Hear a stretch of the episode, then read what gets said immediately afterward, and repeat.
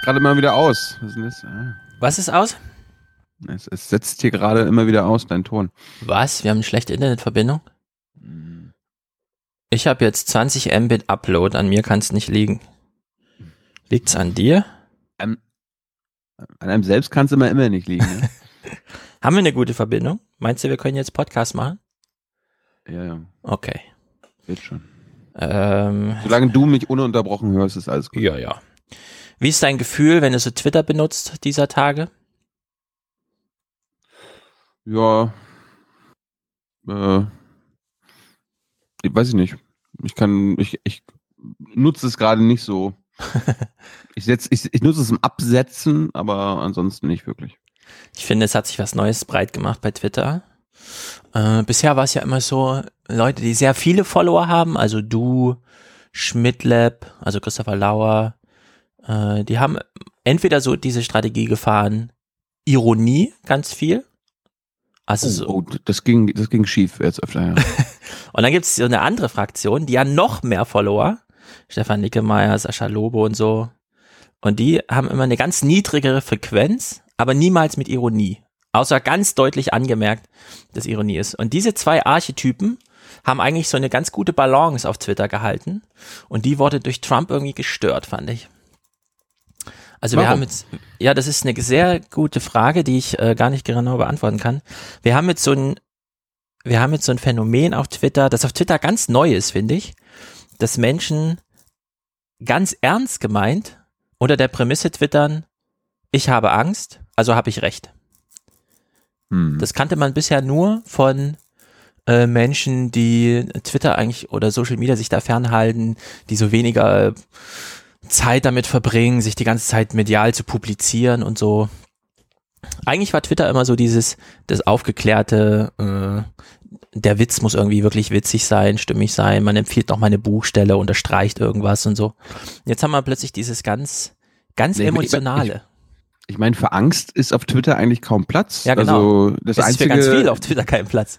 Aber das, trotzdem. Das, äh, du kannst quasi mit Bildern äh, also Angst erzeugen auf Twitter, aber selbst, also die Angst selbst ist ja kaum da. Also ja, das ja wird vor allem, glaub ich, das wird ja auch nicht geretweetet. Äh, oh, ich habe heute, ich habe solche Angst vor das oder vor Terroristen Ja. oder vor Trump oder ich, so weiter. ich finde auch nicht, dass es so explizit ist, aber so, es, es schleicht sich so ein, als zwischen den Ja. Zeilen.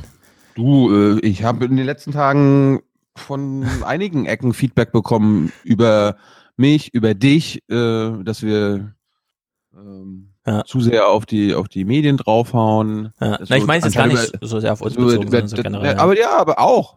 Ja, ich meine, das, Ja. das von Menschen, die sich sonst einen Scheiß darum kümmern und die Ja. ähm, denen es eigentlich am Arsch vorbeigeht. Aber diesmal beim Thema Trump ist, also da, da war die Argumentation, dieser Schock, den alle Ja. haben, der ist berechtigt. ja, es sind ganz ernste Zeiten irgendwie auf Twitter angebrochen. Ich meine, es Und- gab, ich, ich war, ich war am Samstag im Medienmagazin und da habe ich auch, äh, habe ich unter anderem, war meine These, äh, die Bevölkerung ist geschockt und die Medien sind verantwortlich dafür. Ja. Ne? Ihr, ihr hättet uns hier äh, das besser erklären können. Menschen, die sich äh, gegen Bezahlung, gegen teure Bezahlung bei, bei, beim Spiegel, äh, die sich das nicht ausmalen können, dass Donald Trump gewinnt, die haben dann irgendwie einen falschen Job oder so weiter. Ne? Bla, bla, Ja. bla. Und unter anderem habe ich dann Donald Trump noch als Arschloch bezeichnet und so weiter und so fort. Aber einfach nur so in, in indirekter Rede. Ja. Aber auf jeden Fall habe ich jetzt so mitbekommen, dass es Progr Programmbeschwerden gibt oder äh, und Hörerbeschwerden, die sich an Radio 1 wenden. "Äh, der kann doch nicht sagen, dass mein Schock ungerechtfertigt ist oder Ja. ähm, dass, dass Trump ein Arschloch ist. Also gab es eine Programmbeschwerde, dass ich Arschloch gesagt habe. der, der Redakteur muss sich jetzt äh, ganze Zeit wehren, das ist lustig. Es ist ja eine Live-Sendung, da ist nicht ganz der verantwortliche Redakteur verantwortlich für das, was seine Gäste sagen. Bei Aufzeichnung ist das schon wieder anders. Mm, In der Hinsicht kann das Arschloch da auch mal durchgehen. Hier im Podcast sowieso. Äh, also ich habe, willst, du, mal- willst du mal Danke sagen?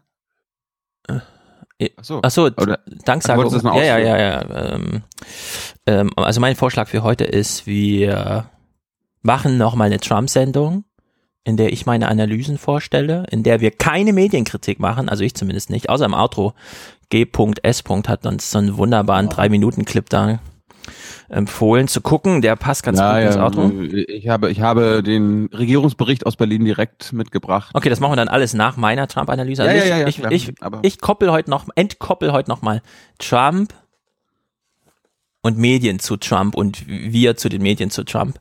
Deswegen auch diese, diese wunderbaren Videos, die uns Tobias gemacht hat, ähm, können wir dann heute noch nicht besprechen. Also die, die Nachrichtenseiten mit allen Überschriften vom 9. November 0 Uhr bis 0 Uhr, die auf deutschen und äh, ausgewählten amerikanischen Webseiten kamen. Das können wir jetzt immer noch nicht besprechen. Die Videos. Äh, na, ich, ich schreibe einen Text dazu vorm nächsten Podcast und im nächsten Podcast greifen wir es dann auch auf mit den besten Überschriften des Abends und wie sich das so drehte und wendete und Okay. Ja, aber irgendwann, irgendwann muss er gut sein, ne? Mit Trump muss irgendwann gut sein, meinst du? Nein, aber jetzt mit, mit der Wahl an sich, ja. Also wir werden so viel Ja, ja. Trump die nächsten Ja, ja. Monate erleben. Äh, diesen Podcast heute widme ich ganz Michael Jung. Mm, Wir haben ja hier so ein bisschen Freiheit zu machen, was wir wollen und zum Beispiel keine Reiseanträge irgendwo hinstellen zu müssen, unsere Technik nicht absegnen zu lassen. Wir müssen uns mit keinem Sekretariat, mit keinem Chef, mit niemandem auseinandersetzen. In, in dieser vollen Freiheit nehme ich mir heute sozusagen äh, die kleine Lücke einer Medienpublikation und widme sie einem einzigen Zuhörer und das ist Michael Jung, der nämlich in den Kommentaren ganz großes Unverständnis geäußert hat, das ich einfach sehr ernst nehme heute. Ja? Also ich habe die ganzen Podcast drum um um die Kritik von Michael Jung herumgestrickt. Und bevor wir damit einsteigen, danken wir ganz ausführlich. Marc, vielen Dank. Stefan, danken wir. Wladislav, danke für die US-Wahlberichterstattung. Gerne auch mehr Westworld. Falls ihr noch nicht Westworld guckt oder falls ihr Westworld guckt und noch nicht bei St- Episode 7 angekommen seid, sofort nachholen. Große Spoilergefahr. Wir danken David, der schickt uns 500 Euro. Und das ist nicht zum ersten Mal. Danke. David schickt uns zum zweiten Mal 500 Euro. Wir haben leider gar keine Zeremonie dafür, aber er ist ein Ritter unserer Tafelrunde, wie man so schön in dieser Podcast-Welt sagt. Haki, 50 Euro. Daniel, Sebastian danken wir auch. Sebastian schreibt, längst überfällige, ach, längst überfällig, keep aufwachen, great for all of us. Okay. Henning und Sabine schicken uns 50. Eine echte Bereicherung, besonders eure US-Berichte und Analysen. Nun also auch mal Produzent bei euch. Weiter so. Peter danken wir. Yvonne.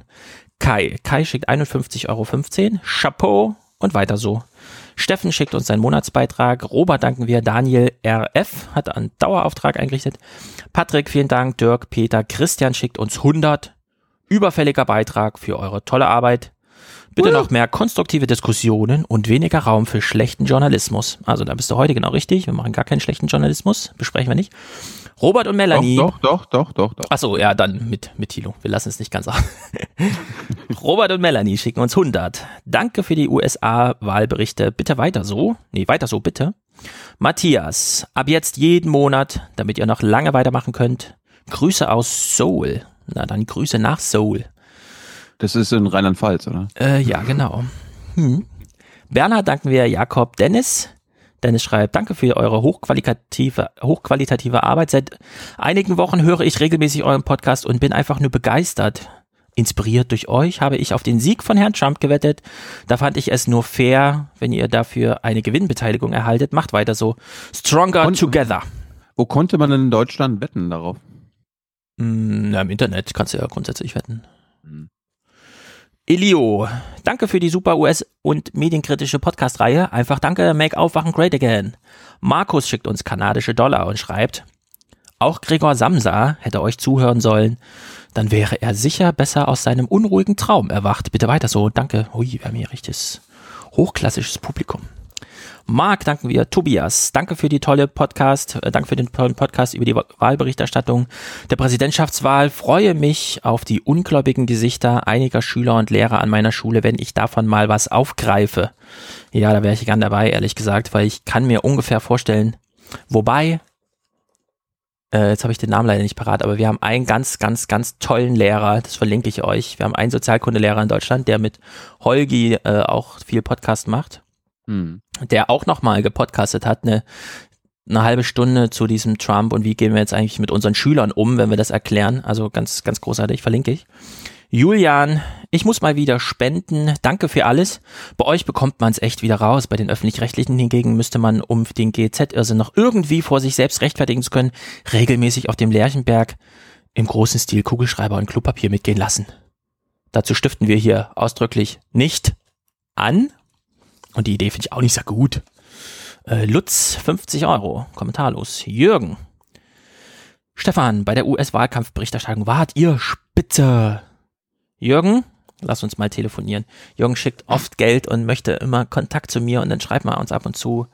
Jürgen, schick mir doch mal deine Telefonnummer. Adnan und Oliver danken wir auch.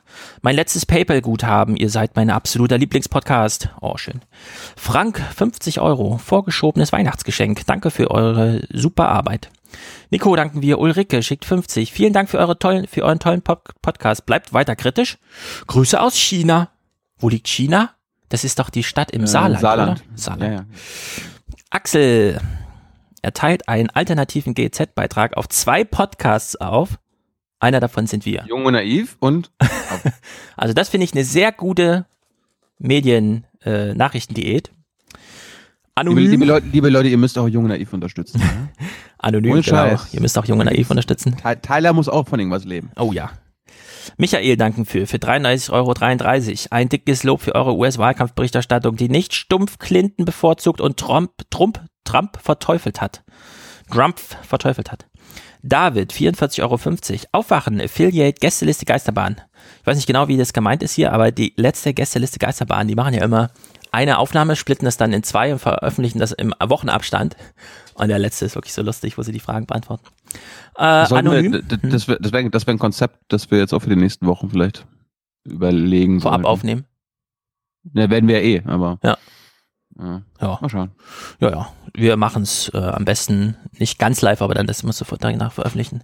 Noch Ja, ich ein. meine, die, Op die, die Option ist ja, wir sollen ja angeblich in Afrika gute Verbindungen haben. Das heißt, ich wäre ja eigentlich dafür, wenn wir eine Aufwachenfolge ja, das versuchen wir ja immer, wenn du irgendwo bist. aus Afrika machen. Ja. Ja, Afrika ist im äh, in Nordbaden-Württemberg. Anonym danken wir. Marco, danke für eure tolle Arbeit. Weiter so, auch wenn der Podcast für mich manchmal zum aufregenden Podcast wird. Ja, dafür ist er da. Er ist, er ist nicht, wenn er nicht informativ ist, ist er inspirativ und dann kann man sich auch darüber aufregen. Joshua oder Joshua Gernot Ulrich. Ulrich schickt 211 Euro und 11 Cent. Die neue Tagesschau. Danke. Danke. Simon und Rüdiger. Und das letzte Mal hatten wir noch von Koraya 90 Euro. Da hatte ich gesagt, äh, ohne Kommentar. Er wusste nicht genau, wohin mit dem Kommentar. So hat er ihn jetzt nachgetragen. Hi Jungs, ihr macht einen guten Job. Höre euch seit äh, jetzt seit über einem Jahr. Und da ich jetzt endlich etwas Kohle in der Tasche habe, unterstütze ich euch gerne.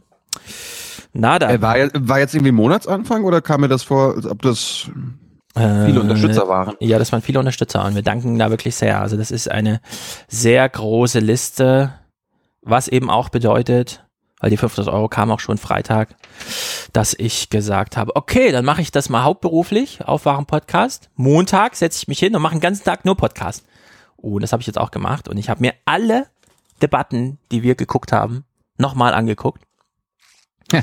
weil ich mir eine Frage gestellt habe.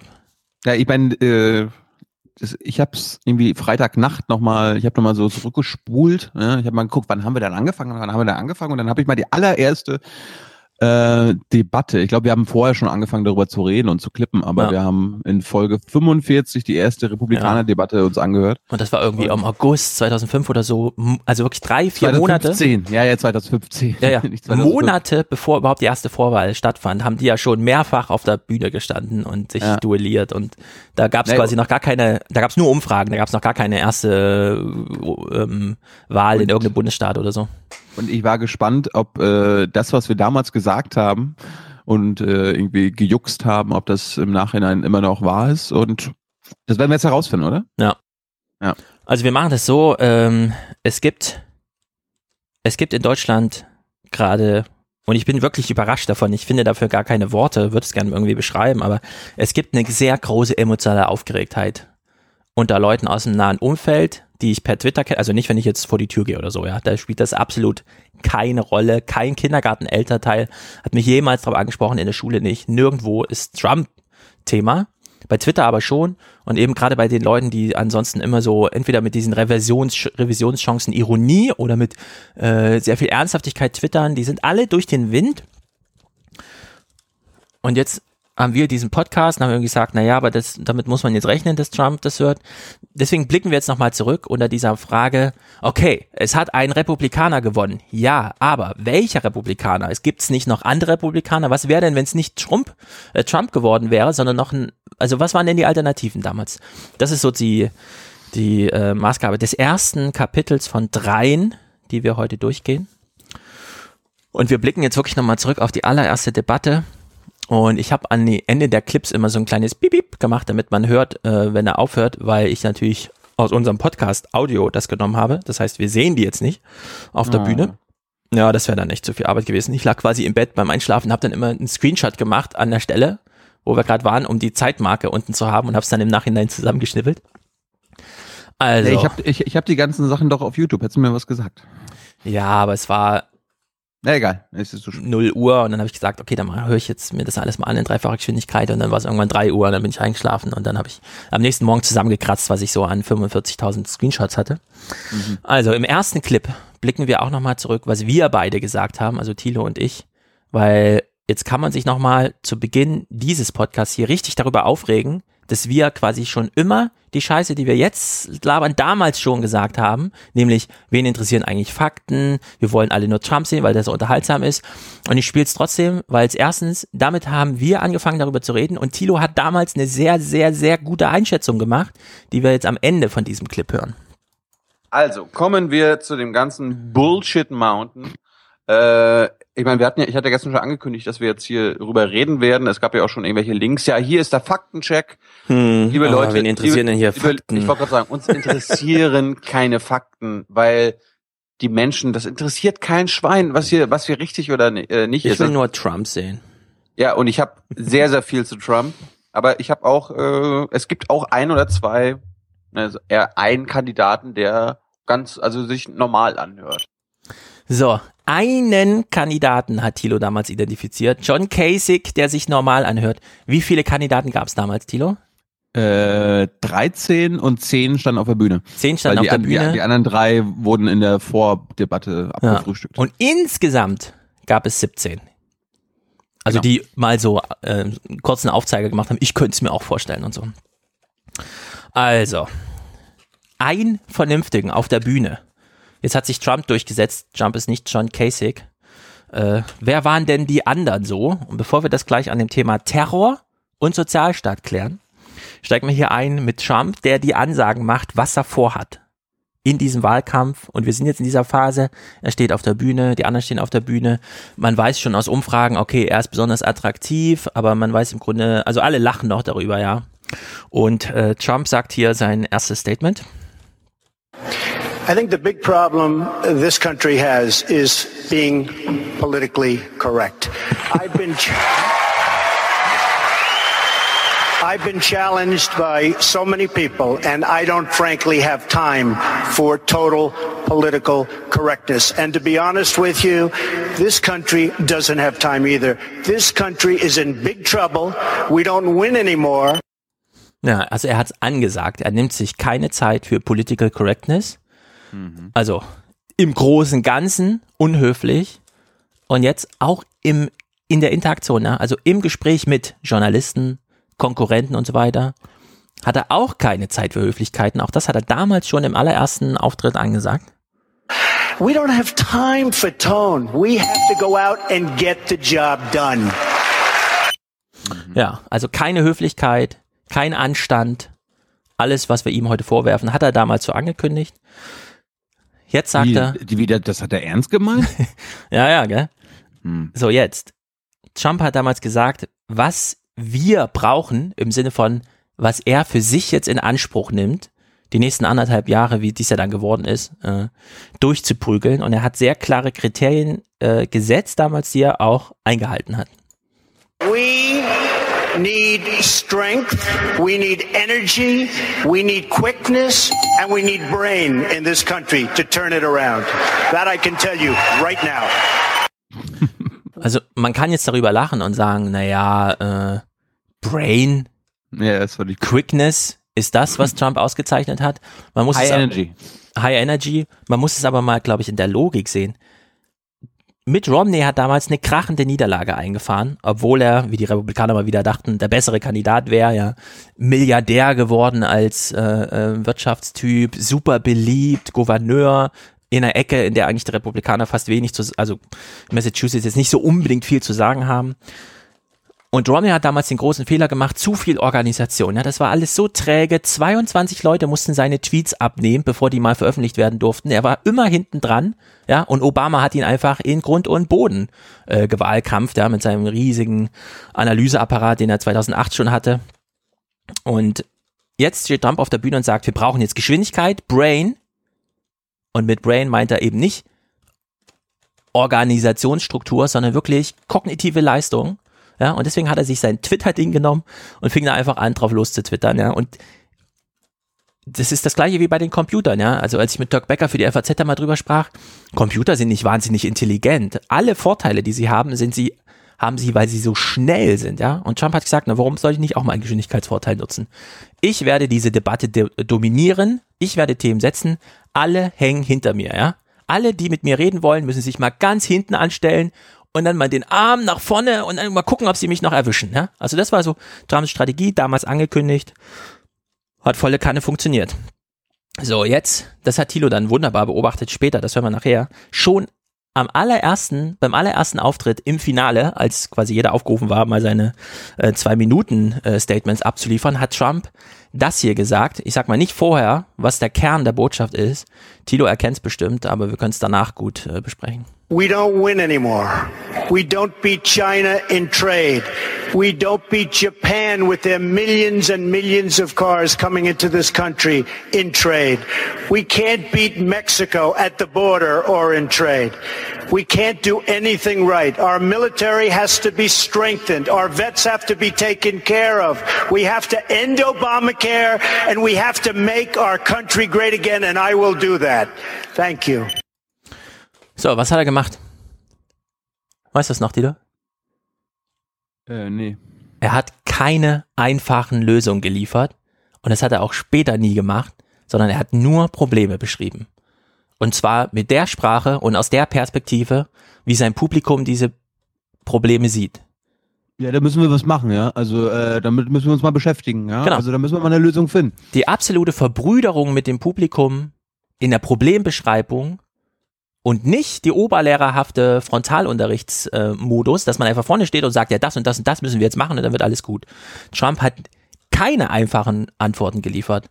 Bei der Mauer, die dann äh, Großthema wurde, kann man jetzt sagen, okay, ja, Mauer ist eine einfache Antwort, wo ich wieder sagen würde, naja, aber eine Mauer ist kein einfaches Ding, ja, also da kann man dann streiten. Aber hier steht Ja, erstmal ein, auf der, auf Einreise, Einreiseverbot für Moslems und so.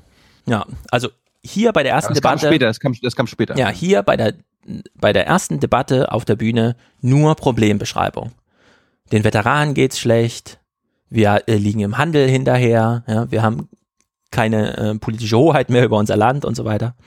Naja, auch relativ früh, aber in einer späteren Debatte, nicht in der ersten, Trump beschreibt sich hier mal selbst und auch das wurde dann ein Jahr, über ein Jahr später durch Richard Branson groß als, ja, darauf müssen wir jetzt achten und so weiter.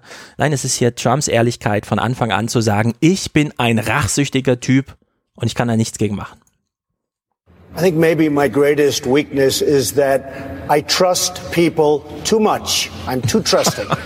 and when they let me down, if they let me down, I never forgive. I find it very, very hard to forgive people that deceived me. So I don't know if you would call that a weakness, but my wife said, let up. Ich finde es fast witzig, muss ich jetzt wirklich sagen, dass Trump jetzt als ein Präsident in diese Welt hinausgeht, von dem bekannt ist, dass er ganz am Anfang gesagt hat, übrigens Leute, wenn ihr mit mir zu tun habt, ich bin sehr rachsüchtig. Ja, macht mit mir keinen Scheiß. Was für eine Verhandlungsposition ist das eigentlich, die er da jetzt hat, ja? Wenn jetzt überall bekannt ist, Trump hat damals schon gesagt, er ist absolut rachsüchtig, er kann sich das selbst nicht erklären. Er wusste damals noch nicht, dass er Präsident wird, als er mit diesem ehrlichen Statement nach vorne kam. Also, so kann man gute Deals machen, ja, wenn man so als, äh, übrigens, ich bin ganz rachsüchtig in die Gespräche reingeht. Also man darf ihm, sich mit ihm nicht verscherzen. Naja, kommen wir später nochmal drauf zurück. So, jetzt politische Inhalte. Terror. Ist Trump wirklich der Kandidat, der jetzt ähm, den dritten Weltkrieg verursacht? Ja. Wir hören jetzt alle anderen Kandidaten auf der Bühne, die eine Rolle gespielt haben, also Ben Carson, Ted Cruz, Rubio und so weiter. Und wir fangen mal an mit Ben Carson. Ben Carson ist wer nochmal? Der Arzt, der als erster?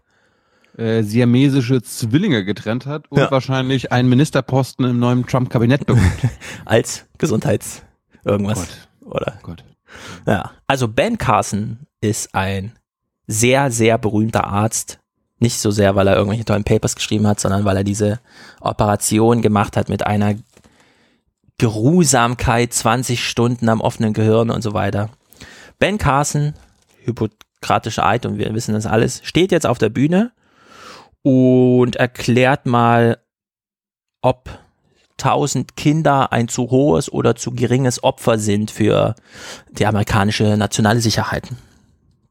Could you do that? Could you order airstrikes that would kill innocent children by not the scores, but the hundreds and the thousands? Could you wage war as a commander in chief? Well, interestingly enough, you should see the eyes of some of those children when I say to them, we're going to have to open your head up and take out this tumor. They're not happy about it, believe me. And they don't like me very much at that point.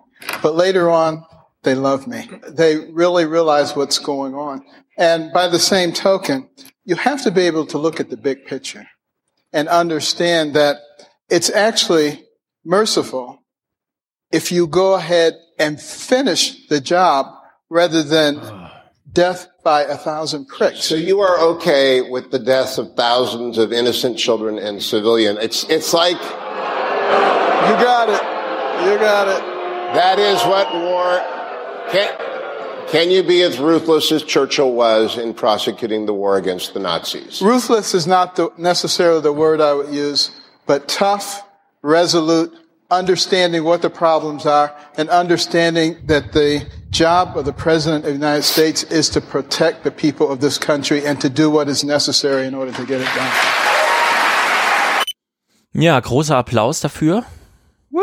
Im Zweifel auch mal tausend unschuldige Kinder irgendwo auf der anderen Seite der Welt töten. For the greater good. Ja, wenn die, wenn, das wäre dann halt tough, ja, aber das muss man halt machen. Das ist nicht ruthless, das ist halt tough, sowas zu machen. Naja, Marco Rubio, der ja hier auch mal ganz hochgeschrieben wurde als der neue Kennedy der Republikanischen Partei und so weiter, beschreibt jetzt mal das große Problem, warum es nicht so ganz hinhaut mit der nationalen Sicherheit in Amerika. But here's the bigger part problem with all this. We're not interrogating anybody right now. Guantanamo is being emptied by this president. We should be putting people into Guantanamo, not emptying it out, and we shouldn't be releasing these killers who are rejoining the battlefield against the United States.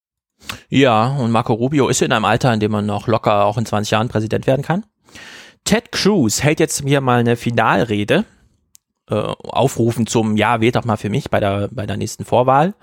Mm, bevor wir uns die anhören, sage ich euch, mit dieser Rede, die er jetzt hier hält, hat er diese Vorwahl in Iowa, glaube ich, gewonnen. The central question in this race is trust. Who do you know will kill the terrorists, defend the Constitution, and repeal Obamacare? Who do you know will stop amnesty and secure the borders? Who do you know will, will defend life, marriage, and religious liberty? Examine our records, pray on it, and I would be honored if you and your family would come caucus for us on Monday night. Ja, mit so einer Rede Caucus gewinnt vor man, mit so einer Rede gewinnt man die Vorwahlen. Wem glauben Sie wirklich, dass er die Terroristen töten wird? Ja, das will ich, das will ich im deutschen Wahlkampf irgendwann hören.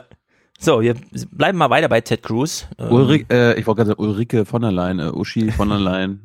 Glauben Sie mir, dass ich die Ter- Terroristen töten werde? Dann wählen Sie die CDU. Ja, ich stecke sie nicht nur nach Guantanamo, ich töte sie wirklich. Ja, Das war damals die Botschaft, ja. ja. Die SPD, ne? Die schickt nur äh, äh, irgendwelche Leute nach Guantanamo und verhört die Terroristen. Ja, ja, Hier, ja. töten sie gleich. Ja, aber darüber reden wir gleich nochmal. Ted Cruz, also den wir eben schon gehört haben, der die eine oder andere Vorwahl auch gewonnen hat mit diesen Statements, äh, erklärt jetzt mal, für was muss man sich eigentlich entschuldigen als äh, Commander in Chief? Na, finde ich sehr viel. Well, Chris, I will apologize to nobody for the vigorousness with which I will fight terrorism, go after ISIS, hunt them down wherever they are, and utterly and completely destroy ISIS. You know, you claim it is tough talk to discuss carpet bombing. It is not tough talk. It is a different fundamental military strategy than what we've seen from Barack Obama. Ja, Flächenbombardement. Kann man doch mal machen. Nur weil sich Obama das nicht traut, heißt es doch nicht, dass es eine ausgeschlossene, wie er sagt, politische Sache ist, mal ein Flächenbombardement anzu, äh, anzukurbeln.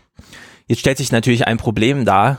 Flächen Glaube ich, ist, ist glaube ich, ein Kriegsverbrechen. ja. Flächenbombardement ist nicht nur ein Kriegsverbrechen, aber das interessiert die wenig. sondern- Und Obama will das nicht, sondern es gibt auch noch ein paar sozusagen materielle Hürden. Das erklärt jetzt mal Marco Rubio. Ja, aber das Problem mit, äh, mit dem äh, Flächenbombardement äh, bringt mal Rubio zur Sprache. He has also supported, by the way, a budget uh, that is called the containment budget. And it is a budget that would radically reduce the amount of money we spend on our military. You can't carpet bomb ISIS if you don't have planes and bombs to attack them with. Ja, also Flächenbombardements sind ein bisschen schwierig, wenn man nicht genug Budget dafür hat, ja. Deswegen wählt doch mal Marco Rubio, der junge, frische Kennedy der Republikanischen Partei, der hat auch Budgets für Flächenbombardement. So, wir hören weiter Marco Rubio zu. Äh, der US-IS muss irgendwie von der Landkasse Karte gestrichen werden, also brauchen wir dafür ein sehr, sehr großes Militär. This group needs to be confronted and defeated. They are not going to go away on their own. They're not going to turn into stockbrokers overnight or open up a chain of car washes. so. They need to be defeated militarily, and that will take overwhelming U.S. force. Today, we are on pace to have the smallest army since the end of World War II, the smallest navy in a hundred years, the smallest air force in our history. You cannot destroy ISIS with a military that's being diminished. When I'm president, we are rebuilding the U.S. military because the world is a safer and a better place when America is the strongest military in the world. Ja, das war ein spektakulärer Talking Point. Amerika hat einen Verteidigungshaushalt so groß wie die 27 nächsten Verteidigungshaushalte oder wie man gleich umrunden könnte, die ganze restliche Welt. Aber das ist zu wenig. Wir haben das kleinste Militär seit dem Zweiten Weltkrieg. Das muss alles aufgebaut werden, ja. Also das hätte auch Präsident werden können, ja, Marco Rubio. Naja, Militär alleine reicht Marco Rubio aber nicht. Er hat noch eine andere Facette, die er hier ins Spiel bringt. That's why when I'm president, we are going to rebuild our intelligence capabilities and they're going to tell us where the terrorists are. And a rebuilt U.S. military is going to destroy these terrorists. And if we capture any of these ISIS killers alive, they are going to Guantanamo Bay, Cuba. And we're going to find out everything they know. Because when I'm president, unlike Barack Obama, we will keep this country safe. Ja, wir brauchen auch Geheimdienste. Nicht nur Militär, sondern auch Geheimdienste. Jetzt stellt man sich ja so eine Frage, 2016, Snowden ist drei Jahre her, wie ist denn das so mit den Geheimdiensten? Brauchen wir die nur in Guantanamo oder brauchen wir die auf der ganzen Welt, damit sie einfach mal jeden überwachen? Jetzt gab es ja noch eine andere Präsidentschaftskandidatin, die gegen Trump angetreten und verloren hat, Carlo Carli Fiorina, ehemalige Chefin von HP und sie erklärt mal, wie das so läuft, wenn man Geheimdienste braucht als Regierung, wo kriegt man die denn her? But my question was, should these Silicon Valley companies be forced to cooperate with the FBI? They do not need to be forced. They need to be asked to bring the best and brightest, the most recent technology to the table. I was asked as a CEO. I complied happily and mm-hmm. they will as well, but they have not been asked. Ja, das Problem zwischen Silicon Valley und Regierung ist, die Regierung fragt zu selten nach Hilfe, wie man jetzt eine Gesamtwelt Bevölkerungsüberwachung macht. Und sie hat ja eben schon gesagt, ja, also ich wurde damals auch gefragt, habe ich natürlich geholfen. Und das hat sie auch nochmal, weil die Stimmung in der Republikanischen Partei und im Publikum ist so, hat sie es nochmal richtig schön erläutert, was sie damit meinte, wie sie wurden damals gefragt, ob sie dem, äh, ob sie irgendwie der, der NSA helfen wollen, ja, mit äh, HP-Technologie und so, erklärt sie hier folgendes. Soon after 9-11, I got a phone call from the NSA. They needed help. I gave them help. I stopped a truckload of equipment. I had it turned around. It was escorted by the NSA into headquarters. We need the private sector's help because government is not innovating. Technology is running ahead by leaps and bounds. The private sector will help just as I helped after 9-11.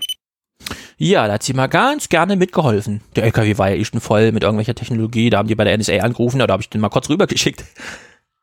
So, jetzt können wir uns kurz fassen, weil das war noch nicht das Schlimmste, was auf der Bühne äh, erzählt wurde. Mm, Ted Cruz, und wir erinnern uns kurz, wir haben hier mit dem NDR-Chefredakteur gesprochen und wir haben ihn gefragt, bist du froh darüber, dem deutschen Publikum niemals Ted Cruz erklärt haben zu müssen, wer das ist, auf was sich die Welt da hätte stellen können, ja, wenn der zweite nach Trump Präsident geworden wäre. Und dann hat der NDR-Chefredakteur zu uns gesagt, ja, da bin ich sehr froh darüber, weil der wäre nämlich richtig böse gewesen und dann hätten wir das mal richtig erklären müssen, wie richtig böse sein kann. Das hat er nicht gesagt. Mit böse. Aber Nein, er hat gesagt, Trump ist böse, aber Ted Cruz, der, ähm, da ist noch was dahinter, ja. Also der ist äh, nicht einfach nur böse, weil und so, sondern das, der ist richtig böse. Also kann man ja noch mal reinhören. er ist auf einer intellektuellen Ebene böse. Genau. Also da, wo man ihn wirklich schwer zu fassen kriegt. Jetzt stellen wir uns ja diese Frage, okay, diese Republikaner, die wir jetzt auf der Bühne gesehen haben, die alle gegen Trump verloren haben, Gott sei Dank, die mehr Militär, mehr Folter, Guantanamo muss größer gemacht werden, wir brauchen mehr Massenüberwachung, wir brauchen mehr LKWs, die vom Silicon Valley zu, direkt zur NSA fahren. Jetzt stellt man sich die Frage, gibt's nicht noch eine vierte Alternative, eine Sozialpolitik, mit den Menschen im Nahen und Mittleren Osten reden, politische Konzepte entwickeln, Bevölkerungspflege im Sinne einer m, Aufbau von Arbeitsmöglichkeiten, ja, dass man da auch mal eine Familie ordentlich durchbringen kann und so weiter. Diese Frage greift jetzt mal Ted Cruz auf, der zweite hinter Trump, der auch hätte republikanischer Kandidat und vielleicht Präsident werden können. Und ich würde sagen, jeder setzt sich kurz hin, wenn er das hört, je nachdem, was ihr gerade macht. Und wir hören uns jetzt mal Ted Cruz an. When I asked General Dempsey, the chairman of the Joint Chiefs, what would be required militarily to destroy ISIS, he said there is no military solution. We need to change the conditions on the ground so that young men are not in poverty and susceptible to radicalization. Oh. That, with all due respect, is nonsense. Nonsense. It's the same answer the State Department gave that we need to give them jobs. What we need is a commander-in-chief who makes clear, clear, if you join ISIS, if you wage jihad on America, then you are signing your death warrant. Ja. Sozialpolitik? Den Leuten Arbeit geben? Nee. Wir brauchen hier einen Commander in Chief, der zu allem bereit ist. Und jeder, der da nur einen falschen Fingerbewegung macht, hat sein Todesurteil unterschrieben und ich setze das durch. So, Ted Cruz, ja, Nummer zwei unter allen Kandidaten der Republikaner, erklärt jetzt mal, wessen, also welcher andere Staatsmann auf dieser Welt für ihn ein Vorbild als Commander in Chief ist. We need a president that shows the courage that Egypt's president al-Sisi did, a Muslim, when he called out the radical Islamic terrorists who are threatening the world. Der ägyptische Diktator. Es ist unglaublich, ja. Assisi ist jetzt sein Vorbild als Commander in Chief. Naja. Es ging auch ein bisschen lustiger zu auf der Bühne. Ben Carson hat jetzt hier mal äh, eine Überlegung, wie kann man denn noch IS besiegen? Er weiß selbst, dass es albern ist. Wir hören uns trotzdem kurz an.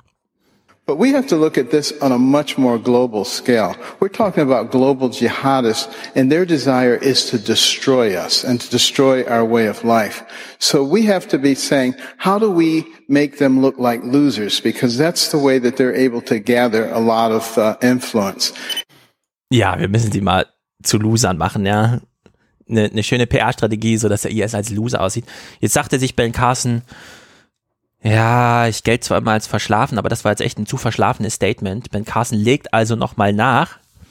Mm, Er erklärt jetzt mal Obama, wie sich die Welt so verändert hat und auf welche Gefahren man sich einstellen muss als Commander in Chief. You know, I, I find it really quite fascinating, uh, some of the president's proclamations. Uh, the fact of the matter is, he doesn't realize that we now live uh, in the 21st century, and that war is very different than it used to be before. Uh, no, not armies uh, massively marching on each other and, and air forces. But now we have dirty bombs and we have cyber attacks and we have people who will be attacking our electrical grid. And, you know, we have a whole variety of things that they can do and they can do these things simultaneously. And we have enemies who are obtaining nuclear weapons that they can explode in our exo atmosphere and uh, destroy our electric grid. I mean, just think about a scenario like that they they they explode the bomb. We have an electromagnetic pulse. They hit us with a cyber attack simultaneously and dirty bombs. Uh, can you imagine the chaos that would ensue at that point? Was für ein Scheiß, ja. Die werden in der Exoatmosphäre eine Atombombe zünden, dann haben wir einen elektromagnetischen Impuls, Impuls, der ganze Strom fällt aus und dann noch eine Cyberattacke. Darauf müssen wir uns jetzt einstellen. Also, zum Glück, ja, wir hören jetzt gleich Trump zu diesem Thema. Zum Glück, kann ich jetzt schon mal sagen, ist Ted Cruz, Carly Fiorina, Marco Rubio und Ben Carson nicht in die Lage versetzt worden, irgendwann mal, also zumindest 2016, amerikanischer Präsident zu werden. Gott sei Dank. Und ich sage ausdrücklich, dank Trump. So, jetzt hören wir Trump zum Thema. Erstens, äh, Trump will ja keine Muslime in Amerika haben, bis er weiß, was vor sich geht. Äh, wie kommt er dazu, so ein Statement zu machen, ja? Und die Antwort implizit, aber wir wissen jetzt alle, was damit gemeint ist, steckt sie in der Frage drin, die Trump hier gestellt wurde. So, da kommen wir wieder zu einer Frage, äh, wo wieder Facebook eine Rolle spielt. Your comments about banning Muslims from entering the country created a firestorm. According to Facebook, it was the most talked about moment online of your entire campaign, with more than 10 million people talking about the issue. Is there anything you've heard that makes you want to rethink this position? No. So. Ähm, Trump will keine Muslime im Land haben, keine neuen Muslime, bis klar ist, was vor sich geht. Ja, what the hell is going on? So hat er es auf der Bühne gesagt, als er sein eigenes Statement da vorgelesen hat, ja, und über sich in der dritten Person sprach. Das war das meistdiskutierte Thema auf Facebook bis dahin von allen Kandidaten aller Parteien zu allen Zeiten. Erfolg für ihn eigentlich, oder? Absoluter Erfolg. Jetzt kann man sich natürlich fragen, warum hat Trump denn dieses Mega-Statement gemacht? Und ich sage jetzt, und es ist nicht naiv, sondern das ist diese neue Klugheit der nächsten Gesellschaft, in der wir die viele moderne Vernunft und Rationalitäts- und Moralvorstellungen auch ein bisschen hinter uns lassen müssen, leider. Ja? Trump hat es nur gemacht, weil es diesen Einschlag hatte. Ja? Trump hat gesagt, ey, wenn ihr irgendwie mit äh, Guantanamo kommt, ja, und mit dem größten Militär seit dem Zweiten Weltkrieg und überhaupt und so, setze ich euch ein Thema vor der Nase, das euch wieder hinter mich einrückt in diesem Wettstreit, den wir hier haben. Ja, du, du meinst, dass Ted Cruz, Rubio auch extremer geworden sind mit ihren Forderungen und Trump dann gedacht hat, okay, da muss ich irgendwo anders kontern. Und zwar so stark kontern, dass da kein etablierter ja. Republikaner äh, mich noch rechts überholen kann. Trump wollte bei jedem Thema Leader of the Pack sein, ja, den News Cycle dominieren. Und das hat er bei jedem Thema geschafft. Bei dem Terrorthema musste er es extrem übertreiben, ja, weil die anderen schon so durchgeknallt waren mit ihrem, also was wir da eben alles gehört haben. Deswegen, ja, Trump, und das ist das Einzige, stand auf der Bühne und hat gesagt, ich will wieder Waterboarding und sehr viel Schlimmeres will ich auch noch. Aber, und ich habe jetzt alle Debatten nochmal nachgeguckt, so wie wir sie besprochen hatten, ja, Trump zu Flächenbombardement niemals thematisiert. Trump zu Guantanamo niemals mobilisiert. Trump zur Überwachungsgesellschaft niemals thematisiert auf der Bühne. Nie. Es gibt, ich habe nichts von Trump dazu gefunden. Das Einzige, was dann hier sehr auffällig war von Trump. Doch, zu Guantanamo hat er was gesagt gehabt, aber das gucken wir nach. Müssen wir nochmal raussuchen. Aber es war jedenfalls nicht so ein, äh, hier so ein, ähm, das größte Problem ist, dass wir Guantanamo immer leer machen. Wir müssen die Leute da hinschicken, wie Rubio sagte, ja. Sondern, äh, also ich habe erstmal nichts dazu gefunden, müssen wir alles nochmal nachgucken. So, Trump steht jetzt auf der Bühne, will auch was zum Krieg sagen, aber nicht zu den künftigen, die Amerika führen muss, um sich gegen Atombomben in der Exoatmosphäre zu schützen, damit der nicht äh, der Cyberkrieg auf, Ameri auf Amerika tobt und so weiter, sondern Trump blickt mal zurück. Und, Ganz kurz, hm? Trump hat gesagt, dass er äh, Guantanamo mit vielen Bad Boys füllen will. Okay. Wir versuchen den Clip auch nochmal zu finden, damit man sich mal anhört. Also, äh, hat er das auf der Debatte gesagt oder so? Das war mir, nee, das hat er beim, nach dem Wahlsieg in Nevada gesagt. Okay. Also keine Debatte. Ja. So, Trump zum Irakkrieg. Und ich finde es fast heldenhaft, ja, wie er hier gegen seine Partei, gegen ehemalige amerikanische, äh, republikanische Präsidenten einfach mal Stimmung macht. Und wohlwissend, auch das nur, weil das Pub, weil er damit die Stimmung des Publikums genau trifft. Obviously, the war in Iraq was a big fat mistake. All right. Now you can take it any way you want, and it took just It took Jeb Bush, if you remember at the beginning of his announcement, when he announced for president, took him five days. He went back. It was a mistake. It wasn't a mistake. Took him five days before his people told him what to say. And he ultimately said it was a mistake. The war in Iraq, we spent $2 trillion, thousands of lives. We don't even have it. Iran is taking over Iraq with the second largest oil reserves in the world. Obviously, it was a mistake. So George Bush made a mistake. We can make mistakes, but that one was a beauty. We should have never been in Iraq. We have destabilized the Middle East. Ja, und da ist ja so vehement bei der Sache, dass äh, nicht mal die Fragenden da noch dazwischen kommen. Also wir haben nur sehr, sehr, sehr gefährliche Menschen auf der Bühne. Und Donald Trump, der nichts anderes macht als die größte Show aller Zeiten, um sie alle äh, des Feldes zu verweisen, sage ich mal vorsichtig. Mm. Trump weiß das natürlich und er weiß auch, für welches Publikum er da spricht und wen er da überzeugen muss. Also gestattet er sich hier mal einen Witz.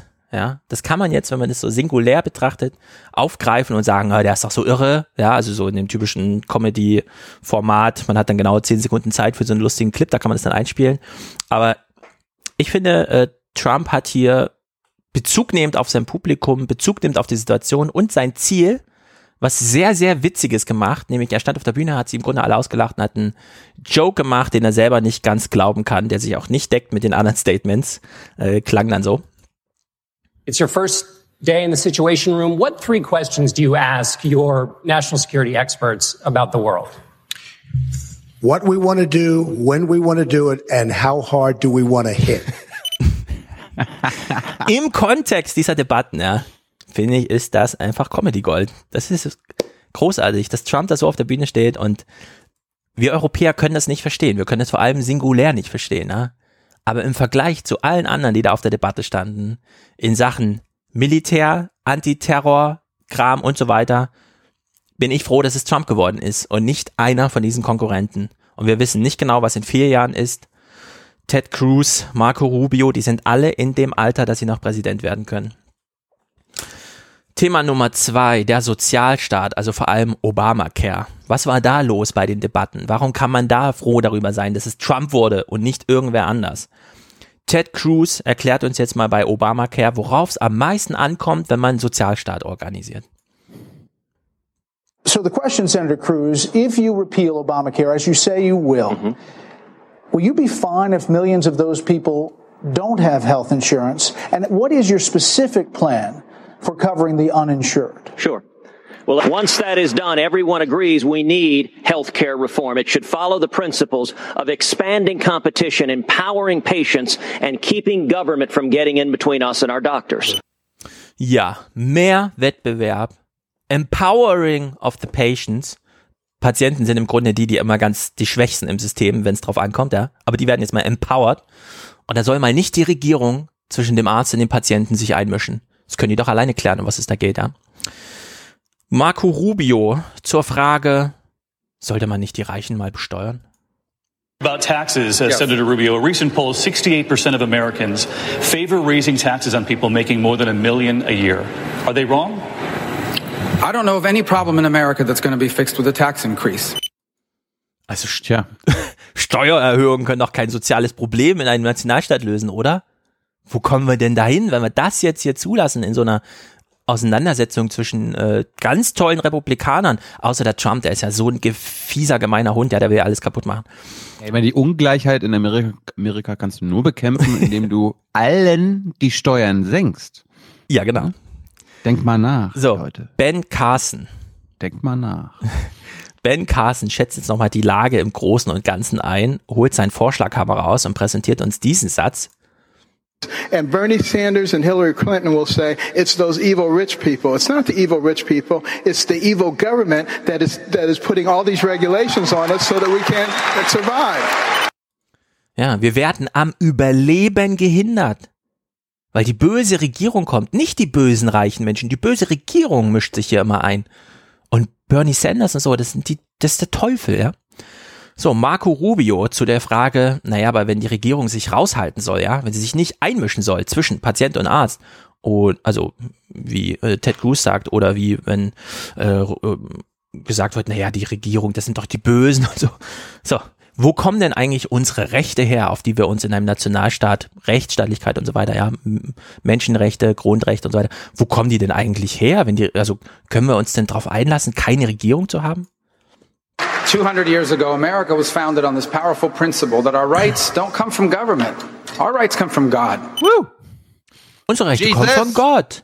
Jesus. Ja, und Gott, der lebt sich doch in uns allen aus und nicht in der Regierung. Deswegen brauchen wir keine Regierung, wir brauchen nur uns. Denn, Marco Rubio erklärt jetzt mal ein bisschen weiter, wir kennen alle in Amerika das Problem Charity, ja, also irgendwelche Organisationen entscheiden, was jetzt demnächst äh, pff, mit Hilfe ausgestattet werden kann oder nicht. Marco Rubio erklärt jetzt mal, was es so bedeutet, wenn die Rechte ab, also so an der Regierung vorbeigeschifft über religiöse Erklärung direkt zum einzelnen Bürger, nämlich den nicht bösen, sondern guten Reichen, den man bloß nicht mit mehr Steuern belasten soll, ja, wie man so ein Sozialmodell dann aufzieht. You see, why are we one of the most generous people in the world? No, the most generous people in the world. Why do Americans contribute millions of dollars to charity? It is not because of the tax write-off. It is because in this nation, we are influenced by Judeo-Christian values that teach us to care for the less fortunate, to reach out to the needy, to love our neighbor. This is what's made our nation so special. And you should hope that our next president is someone that is influenced by their faith. Because if your faith causes you to care for the less fortunate, it is something you want to see in your public figures. And when I'm president, I can tell you this, my faith will not just influence the way I'll govern as president, it will influence the way I live my life. Because in the end, my goal is not simply to live on this earth for 80 years, but to live in eternity with my creator. And I mm. always allow my faith to influence everything I do. Wir brauchen keine Regierung, wir brauchen kein Recht, wir brauchen kein, was weiß ich, Behördenstruktur, Verwaltungswesen, sonst irgendwas. Wir haben doch Gott und er stattet uns doch mit einem ganz generösen Weltbild aus und deswegen helfen wir dann über Charity auch den Armen, die es brauchen. Ja. Ist doch. Also, wieso haben wir den eigentlich nicht gewählt, ja? Äh, Marco Rubio und ich sag's nochmal, FAZ Spiel Online, ja, haben ihn alle gefeiert als, oh, da ist ein ganz junger Aufkömmling, der schafft's und so, der ist schon Dritter geworden in der einen Vorwahl, ja. Äh, der ist noch jung, der kann's noch werden, der hat, der, der zeigt jetzt Jeb Bush, ja, das ist unser Kandidat. So war die Stimmung, als er sowas hier auf der Bühne gesagt hat. Hm. Kommen wir mal zu Trump. Trump stand hier natürlich sehr in der Kritik, weil es gab so die eine oder andere Frage, wie zum Beispiel, bist du überhaupt Republikaner? Bei deinen liberalen Einstellungen? Also, wir hören das mal aus der Fox News Richtung. In 2004, you said in most cases you identified as a Democrat. Even in this campaign, your critics say you often sound more like a Democrat than a Republican, calling several of your opponents on this stage things like clowns and puppets. When did you actually become a Republican? Ja, Trump. Bist du überhaupt Republikaner? Du kommst aus New York, diesem komischen liberalen Island da. Den gleichen Vorwurf kriegt er jetzt nicht nur von Fox News, sondern auch aus der liberalen Presse. Ich habe den Namen nicht parat, aber das hier ist N MSNBC, der diese Frage stellt. Mr. Trump, you've heard the argument from many of the candidates on this stage that you're not a true conservative. Tell the voters watching tonight why you are. Ja, erklär dich doch mal. Jetzt der schlimmste Vorwurf, den man einem Republikaner auf der Bühne machen kann. Trump als Kandidat ist nicht ganz zu unterscheiden von Bernie Sanders, dem fiesen Sozialist aus der anderen Partei. Everybody's got to be covered, adding, quote, the government's going to pay for it. Are you closer to Bernie Sanders' vision for healthcare than Hillary I don't Clinton think is? I am. I think I'm closer to common sense. Uh, we are going to repeal Obamacare. We are going to repeal Obamacare. We are going to replace Obamacare with something so much better. And there are so many examples of it. And I will tell you, part of the reason we have some people laughing because you have insurance people that take care of everybody up here. I'm a self-funder. The only one they're not taking care of is me. We have our lines around each state. The insurance companies are getting rich on Obamacare. The insurance companies are getting rich on health care and health services and everything having to do with health. We're going to end that. We're going to take out the artificial boundaries, the artificial lines. We're going to get a plan where people compete, free enterprise. They compete so much better. In addition, in addition to that, in addition to that, you have the health care savings plans, which are excellent. What I do say is there will be a certain number of people that will be on the street dying, And as a Republican, I don't want that to happen. We're going to take care of people that are dying on the street because there will be a group of people that are not going to be able to even think in terms of private or anything else. And we're going to take care of those people. And I think everybody on this stage would have to agree. You're not going to let people die sitting in the middle of a street in any city in this country. Trump, der fiese Teufel, traut sich als New Yorker Liberaler mit einer 30-jährigen Talkshow-Geschichte als unserem Land geht's irgendwie schlecht und den Menschen darin auch, stellt sich auf die republikanische Bühne und sagt, ich lasse hier keine Menschen auf der Straße sterben, nur weil sie keine Gesundheitsversicherung haben. Unglaublich. Was erlaubt sich dieser Trump? Am Wochenende waren sie wieder alle überrascht, dass er einen Rückzieher gemacht hat Ja, in, Sachen. Obama, äh, in Sachen Obamacare, dass er doch Ja. nicht es generell abschaffen will. Und dabei hat er die Sachen, die er angesprochen hat im Interview, Ja. schon in den Vorwahlen gesagt. Trump wird bei Obamacare immer das sagen, was wir als Europäer auch gut finden, was er damals auf der Debattenbühne schon gesagt hat. Das Prinzip ist richtig, das Ziel ist richtig, aber das Business, der Deal, der da gemacht wurde, ja, ist ein Bereicherungsdeal für die äh, Gesellschaften, die sich in jedem einzelnen Staat ihre Rechte zusammenpflücken, wie sie wollen. Das werde ich denen nicht länger durchgehen lassen. Und ich werde es aber nicht einfach nur streichen, sondern ich werde mich um die Leute kümmern, die auf der Straße liegen und sterben. Und jetzt, wir Europäer, ja, denken jetzt, naja, pff, muss er, also das ist doch, also wenn er jetzt noch sagen würde, er lässt die Menschen auf der St- Straße sterben. Kurz nach diesem Statement hier, ja, wo er sich das Recht nimmt, auf der Republikanerbühne zu sagen, ich lasse keine Menschen sterben, nur weil sie sich keine, äh, sozusagen Value for Value, ich zahle ein, also bekomme ich eine Gegenleistung, ja. Rand Paul, genau nach diesem Statement, kommt jetzt mal mit einem Newsflash. Newsflash, the Republican Party's been fighting against a single payer Okay. system for a decade. So I think you're on the wrong side of this if you're still arguing for a single payer I'm not, system. I'm not, I don't think you heard me. You're having a hard time tonight.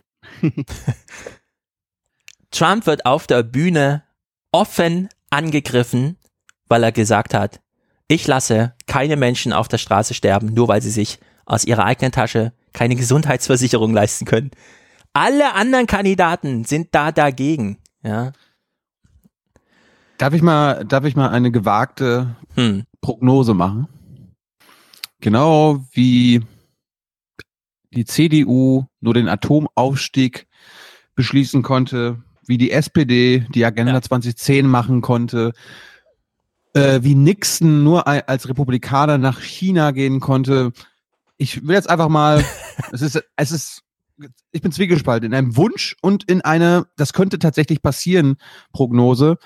Ähm, Trump wird äh, Obamacare wahrscheinlich abschaffen, aber mit Single, Single Payer, also quasi eine allgemeine Krankenversicherung ersetzen. Ja. Weil das, das ist so ein bisschen die Logik. Eigentlich kann, kann, kann das nur ein Republikaner machen, weil die Demokraten sind da nicht dagegen.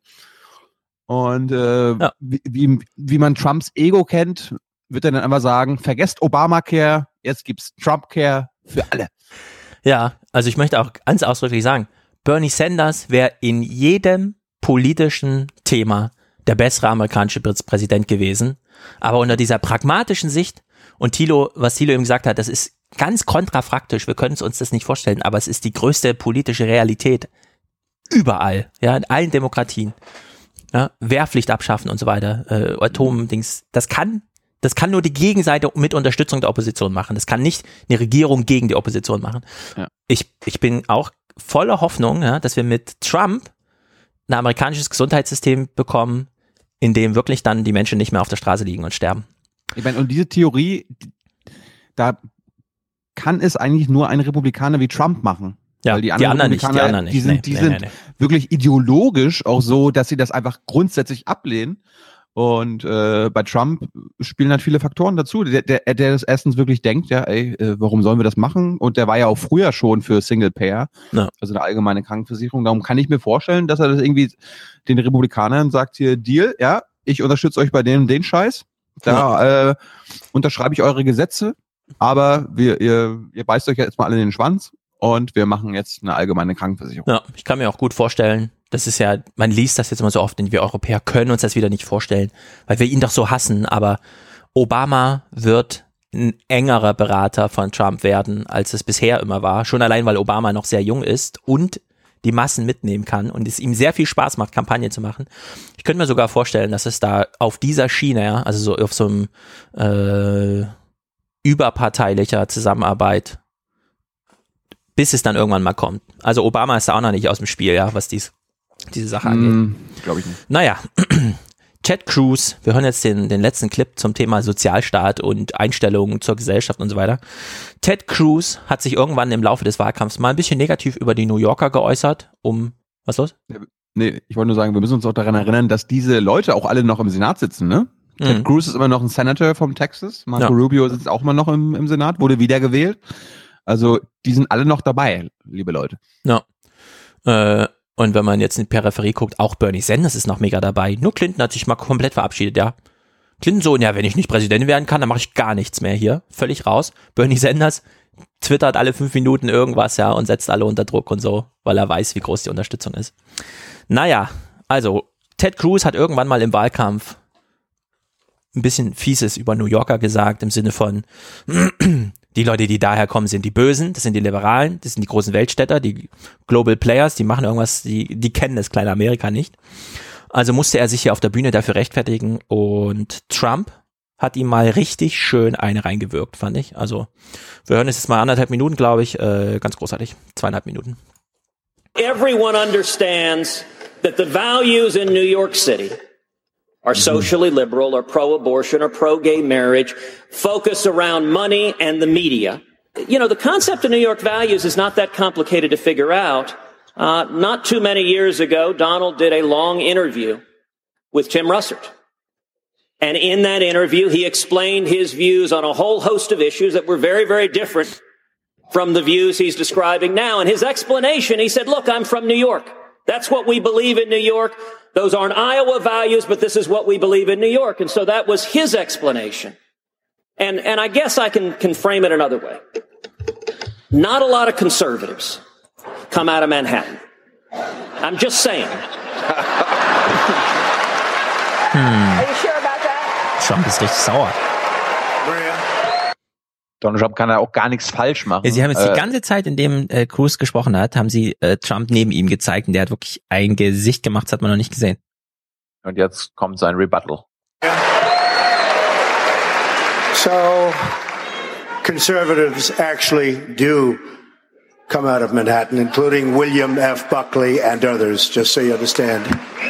And just so, if I could, because he insulted a lot of people, I've had more calls on that statement that Ted made. That New York is a great place. It's got great people. It's got loving people, wonderful people. When the World Trade Center came down, I saw something that no place on earth could have handled more beautifully, more humanely than New York. You had two 100. Ted Cruz klatscht. Hmm.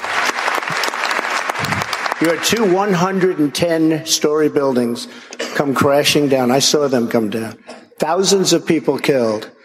And the cleanup started the next day, and it was the most horrific cleanup probably in the history of doing this and in construction. I was down there. And I've never seen anything like it. And the people in New York fought and fought and fought. And we saw more death and even the smell of death. Nobody understood it. And it was with us for months. The smell, the air. And we rebuilt downtown Manhattan. And everybody in the world watched and everybody in the world loved New York and loved New Yorkers. And I have to tell you, that was a very insulting statement that Ted made. Ja, das ist sehr persönlich geworden auf der Bühne. Völlig zu Recht. Hm. Ich habe jetzt noch ein paar Schnipsel.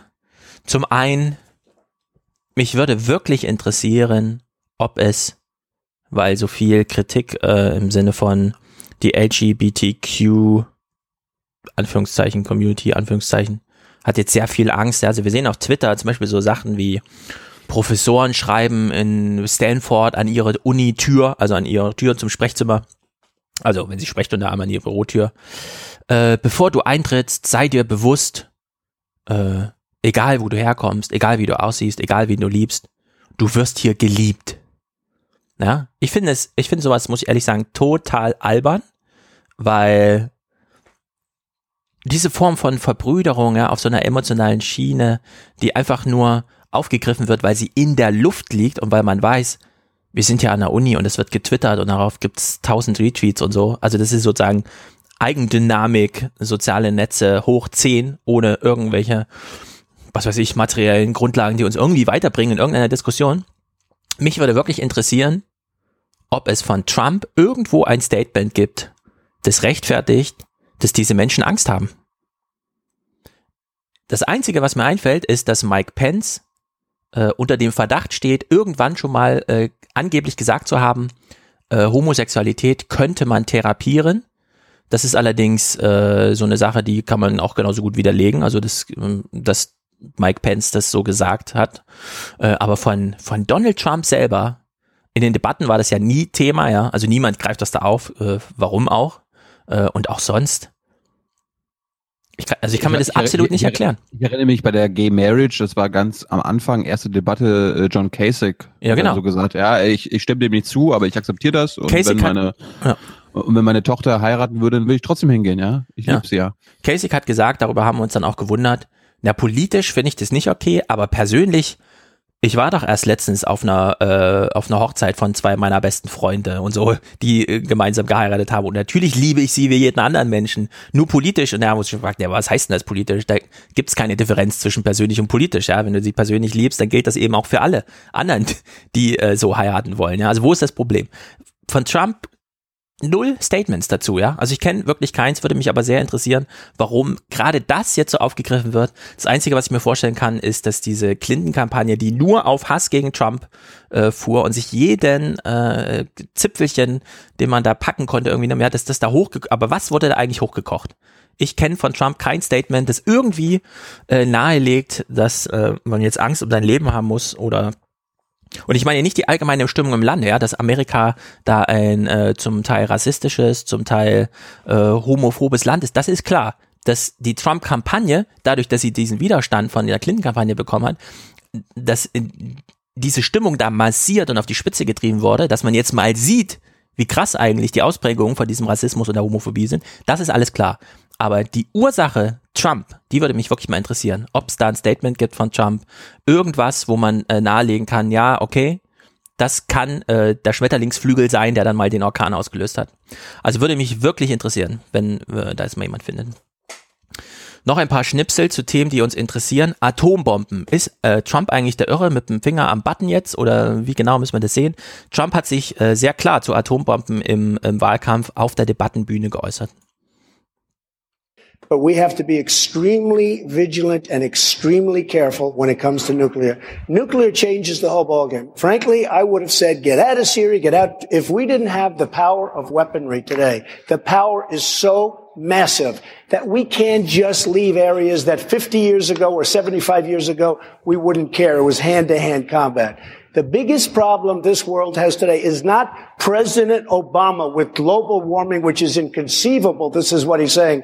The biggest problem we have today is nuclear, nuclear proliferation and having some maniac, having some madman go out and get a nuclear weapon. That's, in my opinion, that is the single biggest problem that our country uh, uh, faces uh, right Ja, kann man sich natürlich jetzt sehr drüber lustig machen. Ist Trump nicht selbst der Maniac? Aber ich finde, das ist so eine Definition, wie Thilo die auch gegeben hat, ja. Atombomben sind das größte Problem auch der Welt, weil wir die Proliferation heute nicht mehr richtig unter Kontrolle haben. Wir wissen nicht, wo es Atombomben gibt und wer sie einsetzen könnte und nach welcher Maßgabe sie dann eingesetzt werden. Trump zu San Bernardino, das ist dieser, diese Terrorattacke von zwei Amerikanern, die dann loszogen und ich glaube elf, äh, also aufgrund von Islamfeindlichkeit, äh, elf Menschen erschossen. Und äh, als das als Thema hochkochte, hat Thilo, fand ich, dieses richtige Statement dazu gemacht. Also wir hören jetzt Trump zum Thema und danach, was Thilo damals sagte. I want security for this country. We have a serious problem with, as you know, with radical Islam. We have a tremendous problem. It's not only a problem here, it's a problem all over the world. I want to find out why those two young people, those two horrible young people in California, when they shot the 14 people, killed them, people they knew, people that held a wedding reception for them. I want to find out Many people saw pipe bombs and all sorts of things all over their apartment. Why weren't they vigilant? Why didn't they call? Why didn't they call the police? And by the way, the police are the most mistreated people in this country. I will tell you that. The most mistreated people. But can I we need, wait a minute, we need vigilance. We have to find out. Many people knew about what was going on. Why didn't they turn those two people in so that you wouldn't have had all the death? There's something going on and it's bad. And I'm saying we have to get to the bottom of We- it. That's all I'm saying. We wanna hear- need security. Donald Trump macht es anders als die anderen Kandidaten, also sämtliche anderen Kandidaten. Er präsentiert keine Lösungen. Er sagt, why? Why? Warum ist das so, Leute? Warum ist Hm. das so? Und gleichzeitig immer, das müssen wir herausfinden. Das müssen wir herausfinden. Ich hab, wir wissen das nicht, was da los ist. Wir müssen das herausfinden. Und ich glaube, da spricht er ein Bauchgefühl von vielen amerikanischen Bürgern an und äh, Ja. die, die es leid sind, also glaube ich auch so dieser 10, 20, 30 Jahren immer ihre Politiker hören und die immer Lösungsvorschläge bringen, aber am Ende kommt ja auch nichts bei raus, weil ja anscheinend alles schlimmer Mhm. wird in der Welt. Ja. Warum nicht mal diese große Verbrüderung mit dem Publikum in der einfachen Frage, warum ist das so? Trump ist nicht der, ist nicht der Kandidat für die einfachen Antworten, ja. Also man sagt jetzt wieder, die Mauer ist eine zu einfache Antwort, hätte man, das muss man komplizierter machen oder so. Naja, die Frage, die man sich dann noch stellte und die auch während der Debatten schon beantwortet wurde, darf Trump eigentlich Präsident werden? Wir hören jetzt die Antwort von Ben Carson. You know, there's a there's a false narrative that uh, only the political class has the the wisdom and the ability to be commander in chief. But if you go back and you study the design of our country, it was really designed for the citizen statesman. Ja, warum sollte nicht Ben Carson auch mal recht haben? Der Präsident muss kein Politiker sein. Er gar darf Citizen Statement sein. Statesman. So. Wie gewinnt Trump? Jetzt rückblickend ist es einfach zu sagen, aber Marco Rubio hat es damals schon richtig beobachtet. Donald Trump, he's an entertaining guy. He's the greatest show on earth. Ja. Und da gab es ja die eine Szene, Trump hat ja eine Debatte geschwänzt, weil er sich nicht einigen konnte. Man hat ihm einen zu schlechten Deal angeboten, also hat er eine parallele Fernsehsendung gemacht, die genauso viel Einschaltquoten hatte, mit Veteranen wie die Abs, äh, die kommenden Kandidaten hier. Ted Cruz stand dann auf der Bühne und wollte kurz die Talking Point von Donald Trump aus dem Weg räumen und hat da, wie ich finde, sehr ehrliche Sachen gesagt. I'm a maniac, and everyone on this stage is stupid, fat, and ugly. And Ben, you're a terrible surgeon. Ja, die kurzen Momente des Humors waren die großen ehrlichen und die dann auch äh, sozusagen ihre soziale Wirkung entfaltet haben. Letzter Clip aus den Debatten. Trumps finale Ansage. Und das ist wieder so ein ganz albernes Statement, das wir Europäer nicht verstehen können. Aber wenn die Präsidentschaft so unkonventionell wird, wie die Kandidatur, dann sollten wir ihm die Daumen drücken und uns nicht länger das Maul zerreißen, auch wenn sowas hier äh, ähm, sozusagen in Amerika als große Ansage funktioniert. If I'm elected president, we will win and we will win and we will win. Ja. Ansage perfekt. Also, mich würde wirklich interessieren, LGBTQ und wahrscheinlich geht die Buchstabenreihe noch weiter. Wann hat Trump konkret direkt dazu was gesagt? Ähm, also grundsätzlich und eben dann auch, äh, muss man sich deswegen dann Sorgen machen. Äh, das zweite ist, Trump wird ja auch äh, gerne bezeichnet als der, der sich über Behinderte lustig macht und so. Trump stand, das hören wir gleich, wie oft er auf der Bühne stand, können wir gleich hören. Sieben Sekunden lang hat er sich lustig gemacht über den einen Reporter, der ihm da angegangen ist auf der Bühne. Jetzt kann man sagen, die sieben Sekunden sind zu viel, finde ich auch, aber es waren sieben Sekunden und das Medientheater, was darum gemacht wurde, ja, spann sich über Monate. Also wir haben eine, äh, ich weiß gar nicht, wie man es sagen soll, ja, das ist nicht einfach nur, da wurde mit dem Mikroskop auf so eine kleine Szene geguckt, sondern da ist, da sind sieben Sekunden einfach explodiert in so eine ganze Präsidentschaftskandidatur hinein und wurden bis aufs Letzte ausgebeutet.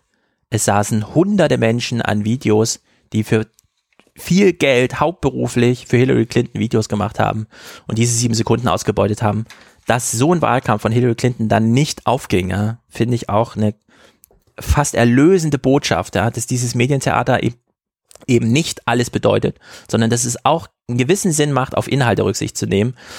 Und in, unter der Maßgabe, ja, wenn man auf die Repu republikanischen Kandidaten zurückguckt, kann man nur froh sein, dass Trump dieses Rennen unter den Republikanern gemacht hat und nicht irgendwer anders, der eventuell auch Hillary, Hillary Clinton hätte schlagen können. Naja, das war Kapitel 1. Ist Trump der schlechteste republikanische Präsident aller Zeiten?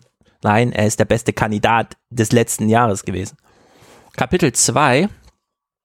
Hat Trump eigentlich alles nur gemacht, um die Wahl zu gewinnen? Wollte Trump gar nicht die Welt verbessern? Ist Trumps Kandidatur gar keine Weltverbesserungskandidatur gewesen, sondern nur eine Kandidatur, um Präsident zu werden? Kann Hm. das wirklich sein? Also, wir gucken mal Eigenlogik der Kampagne. Trump hat ja jetzt sein erstes Interview gegeben. Hm, Sogar ein Interview, ja. ein Interview, das Tilo jetzt auch nicht sehen kann, wie die Clips eben, weil es äh, auf YouTube äh, nicht ganz freigegeben wird noch, aber äh, also später dann erst, aber heute noch nicht. Äh, Trump erklärt jetzt mal, was er alles tat, um Präsident zu werden. Und er legt nur mal einen Wert kurz drauf. Wie viel Arbeit hat das eigentlich gemacht? Er blickt mal zurück auf die letzten zwei Tage seiner Kandidatur. The last two days, I really, I really had a pretty wild time. I did six speeches, and then I did seven. And But I had- everyone thought you were going to lose. I know. I did my Everyone. final speech in Michigan at one o'clock in the morning, and we had 31,000 people. 13 Auftritte in zwei Tagen, unter anderem schon in der Wahlnacht, also schon am 8. November, 1 Uhr nachts vor 30.000 Leuten. Das sprengt alle Dimensionen, ja, das können wir uns nicht vorstellen. 13 Auftritte in zwei Tagen, ja. Das ist ein Programm, das kein anderer jemals runtergerockt hat. Egal für welches Ziel, egal wann. Ja, das ist jenseits von allem. Und Trump weiß das. Ja, also er ist hier wieder ganz ehrlich auf diese Frage, Sie sind jetzt Präsident, können Sie es eigentlich schon glauben? on election night, I heard you went completely silent. Was it a sort of realization of the think so. enormity of this thing for I you? I think so. It's enormous. I've done a lot of big things. I've never done anything like this. It is, it is so big. It is so, um, it's so enormous. It's so amazing. Kind of just took your breath away. Couldn't talk. A, a little bit, a little bit, and I think um, I realized that this is a whole different life for me now. Ja. Ich meine, das hast, du ihm auch, das hast du ihm auch angesehen, als er auf die Bühne gekommen ist und an seine, seine Rede gehalten hat. Du hast ihm zum ersten Mal angesehen, dass er kurz davor ist zu weinen. Ja, er konnte es selbst nicht glauben. Ja. Und er ist ganz ehrlich und sagt das auch. Es hat ihn übermannt, ja. Von allen Sachen, die er gemacht hat, ist das, was er jetzt mit 70 Jahren vorgestern gemacht hat, das Größte in seinem Leben. Jetzt stellt sich natürlich die Frage, Ja, hm? Ja, was soll es auch sonst sein, ja, wenn du. Ja. Ja, Obama ist da ganz gefasst. Der hat dir diesen Vorhang damals nicht fallen lassen. Ne? Also sehr viel später gab es dann so, wie war das denn letztes Jahr und so weiter. Aber so zwei Tage später vor die Kameras gehen und sagen, es hat mich einfach übermannt, ja. Und ja, ich bin dann halt, ich habe dann geschwiegen erstmal für drei Stunden und so. Bereut er irgendwas im Wahlkampf? Und das ist diese Frage, die ist absolut zwingend, ja, weil ähm, klar, wir leben jetzt in dieser nächsten Gesellschaft. Massenmedien bedeuten nicht mehr viel. Irgendwas ist mit diesen Netzwerken. Es setzt sich jemand durch, der quasi eine Quatsch-Wahlkampfveranstaltung nur macht, ja, eine Quatschkampagne ein Jahr lang. Bereut er irgendwas in dem Wahlkampf? Muss man jetzt nicht doch nochmal so nachträglich moralisch irgendwie sagen, manche roten Linien wurden überschritten. Ja? Sind wir schon so weit, dass wir dulden können, dass jemand einfach nur auf der Bühne steht und sagt, ich will gewinnen, gewinnen, gewinnen und dann werde ich Präsident und plötzlich wird das auch? Nein, wir sind noch nicht so weit. Und trotzdem geht äh, auch da Trump, finde ich, ehrlich mit dieser Herausforderung rum. Ja? It was a pretty nasty campaign. Do you regret any of the things you said about her? Well, it was a double side nasty. I mean, they were tough, and I was tough. And uh, do I regret? I mean, I'm sitting here with you now, and we're going to do a great job for the country. We're going to make America great again. I mean, that's what It, it began with that, and that's where we are right now. There's so many So things. no, that can no be done. regrets about I can't regret. No, um, I wish it were softer. I wish it were nicer. I wish maybe even it was more in policy or whatever you want to say. But but I will say that um, it really it really is something that I'm very proud of. I mean, it was a tremendous campaign. Ja, und wir erinnern nochmal, das spielen wir jetzt nicht nochmal, zum Beispiel den letzten Clip von Hillary Clinton, den letzten Werbeclip. Die politischen Themen hat nicht Donald Trump aus der Debatte genommen, sondern Hillary Clinton hat sie aus der Debatte genommen. Hm. Sie wollte den persönlichen Wettstreit, sie wollte die ganze Frage, wer wird Präsident, nur darüber klären, in welcher psychischen Konstitution ist denn der Kandidat. Ja, ich meine, in der wir- Hoffnung, dass ja- sie da als Gewinnerin rauskommt. Wir haben es letzte Woche gesagt. Trump mit seiner letzten Message ist okay, was Positives. Hier ist mein Plan. Und Clinton, Frauenfeind. Frauenfeind. Trump hat zwei Minuten lang Amerika gezeigt, in Bildern und dazu einen Text aufgesagt.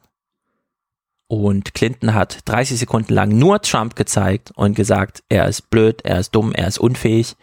Und am Ende hat die Betonung oder der, die Perspektive auf das Land eben gewonnen gegen die Perspektive auf den Gegenkandidaten. So, jetzt, das ist ein bisschen merkwürdig, weil die, die machen ja dann immer dieses Interview. Ich dachte, die senden es dann in voller Länge, haben sie aber nicht, sondern es gibt ja noch eine Reportage zum Interview, in der die Interviewerin selbst nochmal als Interviewte von einem anderen Interviewer dann äh, das Frage-Antwort-Spiel, wie war es denn, Trump zu interviewen und so weiter. Und in der Reportage dazu kommt dann auch, finde ich, der wichtige Satz von Trump vor, in dem er ganz deutlich sagt, warum er wahrscheinlich all das gesagt hat, was er im Wahlkampf gesagt hat, vor allem über Hillary Clinton. But he would not admit to any mistakes, any regrets. He would not apologize. You said some really harsh things during the campaign, some ugly things.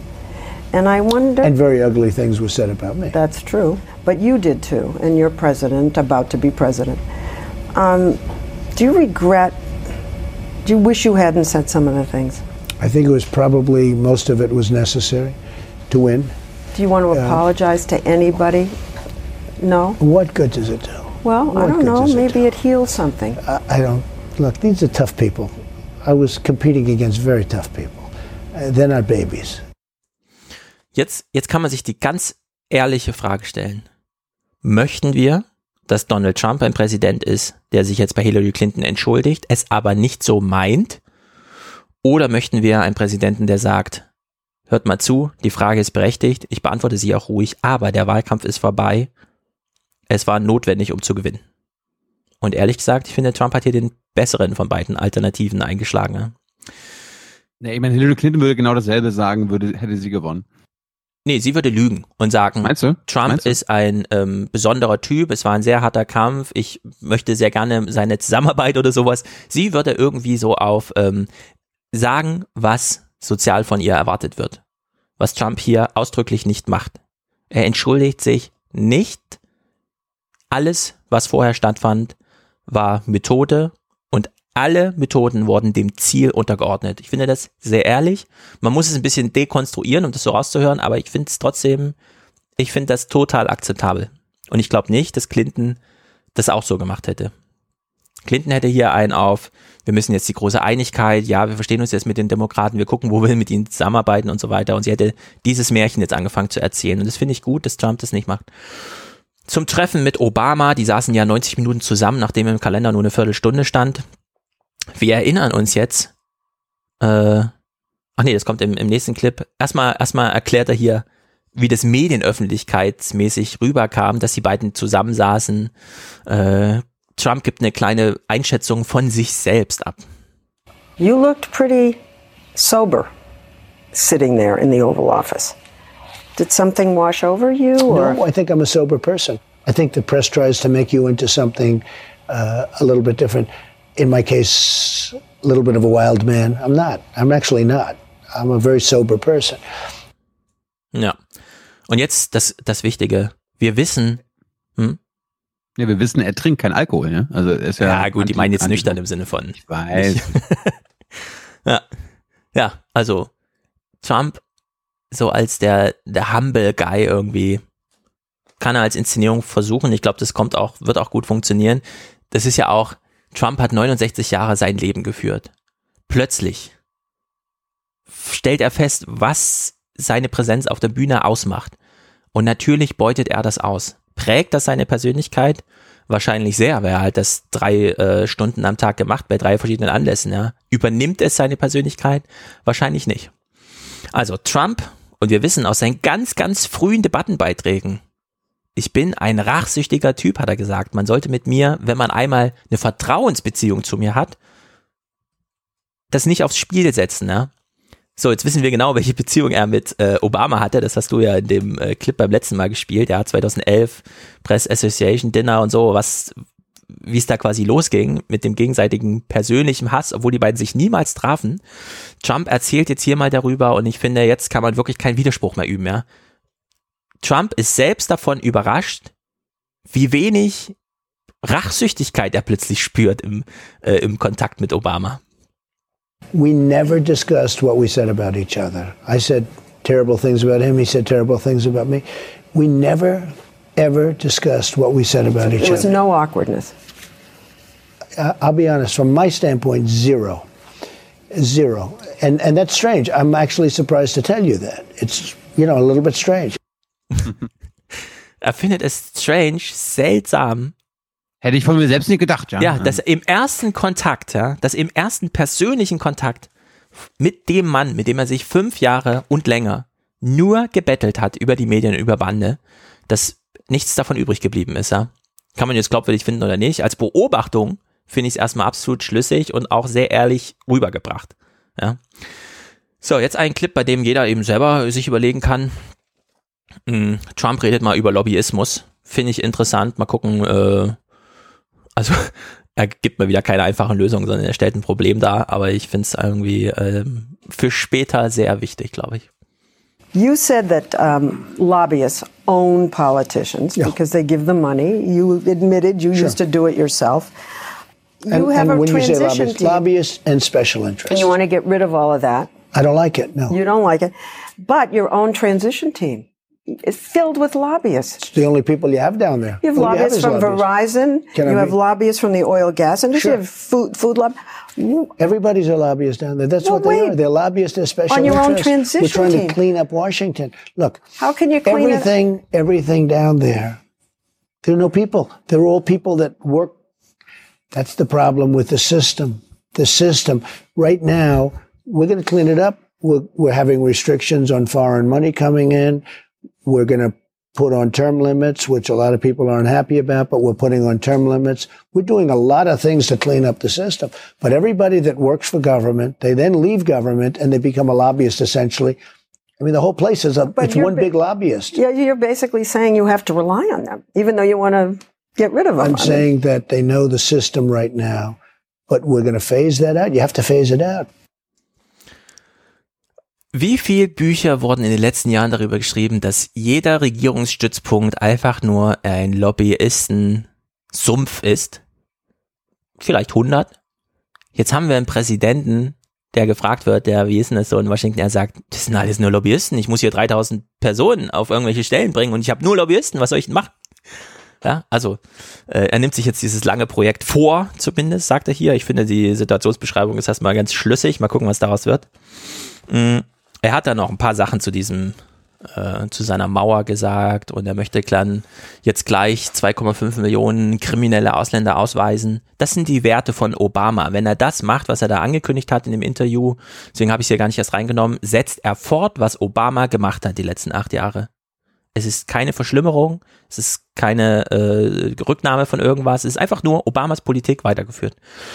Dass er, dass die Mauer auch ein paar Abschnitte Zaun haben will, naja gut, das, das buche ich jetzt wirklich unter Comedy ab, ja, weil aus der Mauernummer muss er halt selber irgendwie rauskommen. Bauen wird er sie ganz sicher nicht. Äh, vorletzter Clip hier aus diesem Interview. Trump über seine Gegendemonstranten, die dann ja nach der Wahlnacht gleich die Straßen erobert haben. there are people, Americans, who are scared, and some of them are demonstrating right now, demonstrating against you, against your rhetoric.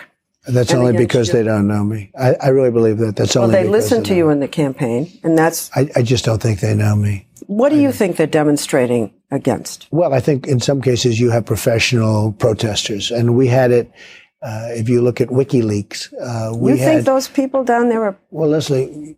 Yeah, I think. Oh, I think some of them will be professional. okay? yeah, look, but what about I had they're it. in every city? When they demonstrate against you, and there are signs out there, I mean, don't you say to yourself? I guess you don't. You know, do I have to worry about this? Do I have to go out and assuage them? Do I have to tell them not to be afraid? They're afraid. I would tell them, don't be afraid. Absolutely. But that's not what you're We're saying. I said it. Oh, I think no, no. I think I'm saying it. I've been saying it. Okay. Don't be afraid. We are going to bring our country back, but certainly don't be afraid. You know, we just had an election, and sort of like you have to be given a little time. I mean, people are protesting. If Hillary had won, and if my people went out and protested, everybody would say, "Oh, that's a terrible thing." And it would have been a much different attitude. There is a different attitude. You know, there's a double standard here. Not my president! It has been five full days since the election, and anti Trump demonstrations, driven in part by Hillary Clinton's edge in the popular vote, have been significant. When we interviewed him on Friday afternoon, Mr. Trump said he had not heard about some of the acts of violence that are popping up in his name or against his supporters. Nor, he said, had he heard about reports of racial slurs and personal threats against African Americans, Latinos, and gays by some of his supporters. White power! I'm very surprised to hear that. I You're would. telling I, Muslims- I hate to hear that. I mean, I hate it. But you do hear it. I don't hear it. I, You I, do- you're I not saw, seeing I saw one or two on- on- instances. on well, I social think it's a very small amount. Again, I think it's Do you media. want to say anything to those I, people? I would say, don't do it. That's terrible because I'm going to bring this country together. They're harassing Latinos, Muslims. I am so saddened to hear that, and I say, stop it. If it if it helps, I, I will say this, and I'll say it right to the camera: stop it. Da hat er eine Ansage gemacht. Jetzt hört Mhm. doch mal auf. Also, dass, äh, äh, dass gerade sehr unschöne Sachen in Amerika auftreten, ja, aber es bricht sich eben mal Bahn, was sowieso da war. Jetzt ist es medial auf dem Tisch. Es gibt einen sehr guten Beitrag von Will Smith, dem Schauspieler. Mm, Der sagt, glaube ich, bei Colbert und sie haben sich darüber unterhalten, wird es eigentlich schlechter oder besser, was die Rassenfrage in Amerika angeht? Weil jetzt eben diese vielen Videos wie äh, Menschen erschossen werden von der Polizei und so weiter. Und dann sagt Will Smith, naja, wir diskutieren jetzt mehr darüber. Wahrscheinlich gibt's weniger Vorfälle als früher, aber jetzt liegt es auf dem Tisch. Wir können es darüber diskutieren. Das weiß auch Trump. Äh, das ist natürlich jetzt hier die, die erste hilflose Versuch, hier irgendwelche Wogen zu glätten und so. Ja, also das ist, ist ja auch klar. Mm, Aber wer weiß, welche Pläne da in den nächsten vier Jahren geschmiedet werden, ja, weil ich würde Trump erstmal abnehmen, dass er das nicht ganz okay findet, was da stattfindet, ja, und dass er auch weiß, dass das vieles durch ihn provoziert wurde, aber er weiß auch, und das sollten wir auch wissen, man darf jetzt nicht in so Träumereien verfallen, dass äh, acht Jahre Obama den Rassismus aus Amerika austreiben oder vielleicht ähm, durch die psychologischen Wendungen, die wir alle kennen, erst äh, richtig befeuert hat. Aber grundsätzlich, glaube ich, ist die Tendenz richtig. Das weiß Obama, äh, das weiß Trump eben auch. Er hat in der Gesellschaft keine Mehrheit, ja. Der Popular Vote bedeutet irgendwas. Und der weise Mann, ja, der immer Amerika dominierte, der ist jetzt auch faktisch in der Minderheit. Also man, er muss jetzt sozusagen gegen die Gesellschaft anregieren. Muss man mal gucken, welche Strategie er da findet. Mm, Den, den wichtigsten Beitrag in diesem Interview hat Trump äh, zum Thema soziale Netzwerke gemacht. Und da kommen wir zu Kapitel 3. Netzwerke gegen Organisationen. Netzwerke haben gewonnen. Ja, also die republikanischen Netzwerke haben gegen die DNC-Organisationsentscheidung gewonnen, haben sich durchgesetzt. Trump macht jetzt hier ein Statement in diesem Interview zum Thema, wird er denn jetzt weiter twittern oder nicht?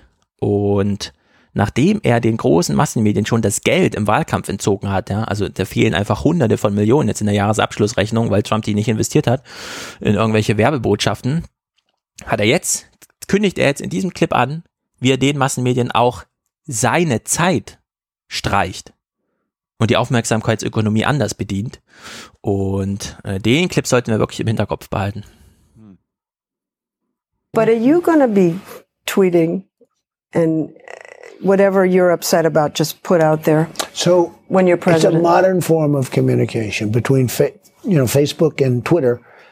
And I guess Instagram, I have 28 million people. 28 million So people. you are going to keep it up. It's a great form of communication. Now, do I say I'll give it up entirely and throw out? That's a tremendous form. I pick up, I'm picking up now, I think I picked up yesterday 100,000 people. I'm not saying I love it, but it does get the word out.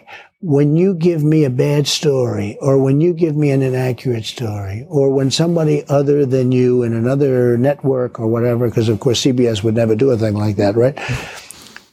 I have a method of fighting back. That's very tough. But you're going to do that as president. I'm going to do very restrained if I use it at all. I'm going to do very restrained. I find it tremendous. It's a modern form of communication. There should be nothing you should be ashamed of. It's it's where it's at. I, I do believe this. I really believe that um, the fact that I have such power in terms of numbers with Facebook, Twitter, Instagram, etc. I think it helped me win all of these races where they're spending much more money than I spent. You know, I spent my money, a lot of my money, and I won. I think that social media has more power than the money they spent, and I think maybe to a certain extent I proved that. Hm. Weißt du, was das bedeutet, Tilo? Erklär's mir. Noam Chomskys zweites großes Lebenswerk, Manufacturing Consent, ist jetzt zu Ende. Ja, ich meine, das haben wir, das, nee, das haben wir auch ganz am Anfang gesagt. Dadurch, dass äh, Trump jetzt da ist äh, und wenn Trump die Wahl gewinnen würde, ist das das ultimative Zeichen, dass die Macht der Medien ja. und des, äh, des Konsensfinden durch die Massenmedien vorbei sein wird. Ja, aber wir brauchen jetzt den zweiten. Also die, Auto die Autorität, die Authority ja. der Massenmedien ist dahin. Und wir haben aber noch keinen zweiten Chomsky, der uns das erklärt, in, also wie das jetzt funktioniert, weil Konsens muss irgendwie hergestellt werden. Es kann jetzt nicht so dieses äh, große, na, wir hassen uns alle gegenseitig auf Facebook und der, der am meisten hasst, gewinnt irgendwie, ja. Weil das wäre jetzt so die, die erste ja, Erklärung. Ich mein, ich meine, das, das habe ich ja vor ein paar Folgen gesagt mit meinem Luther-Argument. Ich glaube, wir kommen da irgendwann hin. Also ja. wir müssen da jetzt, wir müssen jetzt immer einen Weg finden und wir sind jetzt gerade in äh, großen Umwelt, Suchphasen. Umwälzenden ja. Zeiten. Ja. Wir, wir hören mal. Es gab ja zwei Personalentscheidungen, die getroffen wurden von Trump. Das eine ist dieser Typ von Breitbart, Bannon, ist jetzt sein chefstrategischer Berater. Keiner weiß, was ist das für eine Position. Man weiß nur. Es ist, ist, ist egal. Ihr müsst euch nur merken, Priebus ist die linke Hand, Bannon ist die rechte genau. Hand. Und, also, und ich habe ich hab das, äh, ich fand die New York Times hat das wunderbar erklärt. Ich habe es auch schon anderen jetzt erklärt, die, die es dann besser kapieren, weil die sagen, oh, wie kann man sowas machen? Das ist der Trump Management-Stil. Ja. Er, er, er, er richtet unter sich äh, zwei Departments, die, die, die gleichberechtigt sind und die müssen miteinander äh, Dinge auskämpfen, ob nun Themen oder Ja. wie, was man macht, wie man äh, vorangeht, was man, wie man auf irgendwas reagiert.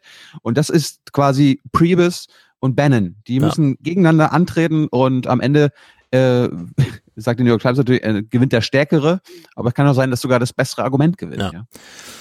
Und genau unter dieser Maxime, Bannon ist der Böse. Der repräsentiert die bösen Trump-Wähler, würde ich auch so sagen. Keine Abstriche.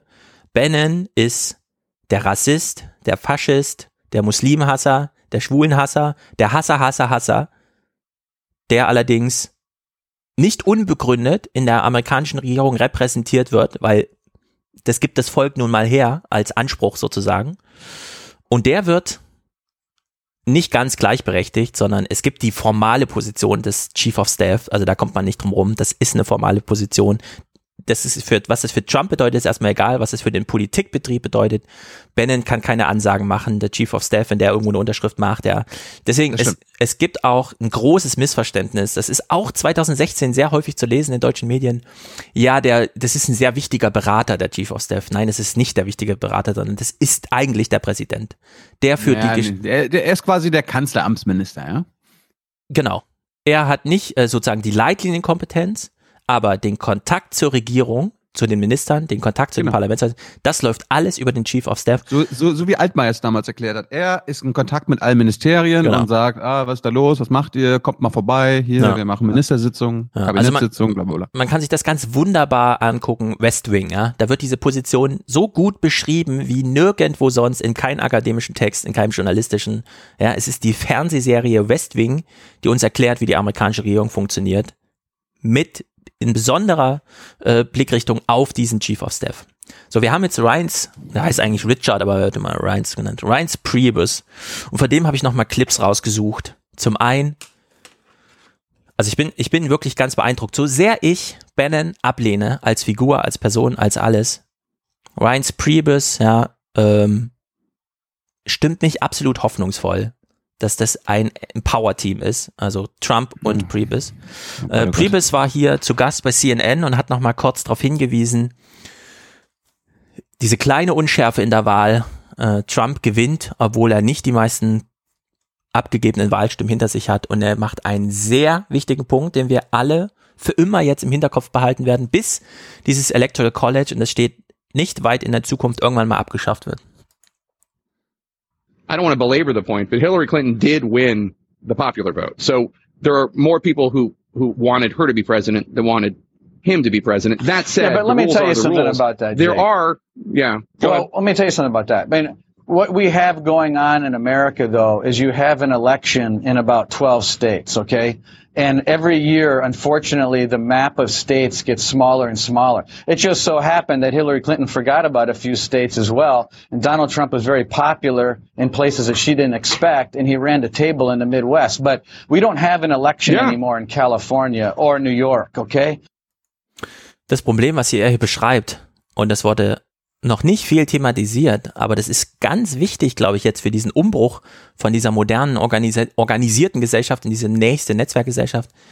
Hillary hat dort diese vielen Stimmen, die ihr so viel mehr als Trump eingebracht haben, gewonnen, wo der Wahlkampf nur im Fernsehen tobte. Ja, ich meine, oder in Kalifornien gab es ja fast gar keinen Wahlkampf. Gar keinen. Keine Wahlveranstaltung, also keine Kalifornien ist der- Auftritte. Kalifornien ist der bevölkerungsreichste Staat. Ich weiß jetzt Ja. gerade nicht, wie viele Millionen Menschen da leben, aber äh, das Argument zu bringen, naja, sie hat ja die meisten Stimmen, ja, einfach nur, weil die Republikaner in manchen Staaten, wie zum Beispiel den bevölkerungsreichsten, gar nicht Wahlkampf gemacht haben, weil sie gewusst haben, ey, es zählt hier nur das Electoral College und die Stimmen äh, aus Kalifornien und die haben wir so oder so verloren, ob wir jetzt mit äh, 60-40 verlieren oder 70-30, ist scheißegal. Hätte Trump dort Wahlkampf gemacht, bin ich mir sicher, hätte er wahrscheinlich eine Million, zwei Millionen Kalifornier dazu bewegt, äh, für ihn die Stimme abzugeben, dann wäre das kein Argument mehr. Ja. Also ich, ich verstehe, oh ja, sie hat mehr Stimmen, aber sie hat nur mehr Stimmen, weil das System der Wahlmänner so funktioniert, wie, wie Priebus das gerade beschrieben hat. Ja. Also Wahlkampf findet überhaupt noch in einem Viertel des Landes statt und konzentriert sich dann nochmal auf ein Fünftel bis ein Sechstel. Also wir hören dann immer Ohio, Wisconsin, New Hampshire und so, äh, Florida. Aber das ist jetzt meine Lehre daraus, ja. Hillary hat da diese vielen Stimmen eingesammelt, wo der Wahlkampf nur im Fernsehen stattfand, wo noch die massenmediale Organisation sich durchgesetzt hat gegen. Der, Präs äh, der Kandidat tritt auf, versammelt die Leute, es finden Haustürgespräche statt, es gibt im Internet den großen Kampf, Leute kriegen E-Mails und so weiter die ganze Zeit, um da überredet zu werden. Mm, Ryan Priebus erklärt das jetzt hier mal. Ähm, es ist wahrscheinlich der beste Clip, zwei Minuten lang, unglaublich äh, aufschlussreich. Mm, Ich denke da immer, ich denke da immer an so ein Suzuki oder ein Toyota, also dass das, dass so ein Reince Auto Priebus, heißt. ja. ja. Ah, ich, ich habe mir den neuen Ryan Priebus gekauft. Also Mittelklassewagen irgendwie, ne? Genau. Also er sitzt hier zwei Minuten bei Morning Joe und erklärt jetzt mal im Fernsehen, wie der Wahlkampf funktioniert hat. Und es ist so großartig. Ich würde am liebsten nochmal ein Buch darüber schreiben. Alles, was er hier sagt, steht in meinem Buch schon drinne und das Manuskript ist vor mehr als einem Jahr abgegeben. So wichtig ist das eigentlich. Im Fernsehen völlig unpräsent. Er holt es jetzt mal zwei Minuten lang hier auf den Tisch. Uh, Reince, I want to talk to you uh, about, I think, the two most underreported stories uh, of this campaign as far as process goes. We constantly heard about how the Democrats had the Obama turnout operation and they had the data. Republicans were con- even even last night. We had people on TV saying, "Well, of course, Donald Trump is going to lose tonight because he doesn't have the ground game. He doesn't have the get."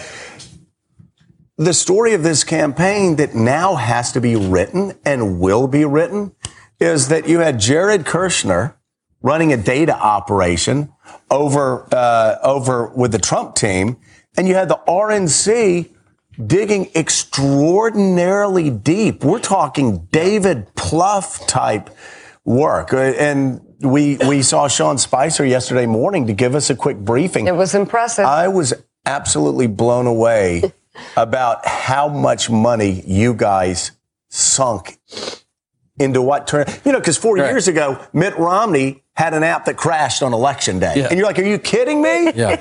How do you do that?" This guy ran Bain Capital, but you guys learned from that. Talk Yeah. about that. Well, we were embarrassed four years ago. I mean, you can't have a competent national party if you don't have your act together when it comes to data, infrastructure, ground game. We need to know everything about everyone out there what beer they drink, what car they drive, how much money they make, what, how many kids they have. Everything about a particular voter. You have to be able to predict how that voter is going to act. And if And, you know and, and I saw Da, ganz kurz, da muss ich hm. an Peter, Peter Thiel denken und seine CIA-Verbindungen und äh, die hätten, vielleicht haben die ihnen ja geholfen. Ne? the sheet, not to interrupt, but just to tell everybody else here. So Sean handed me voter so and so from Pennsylvania.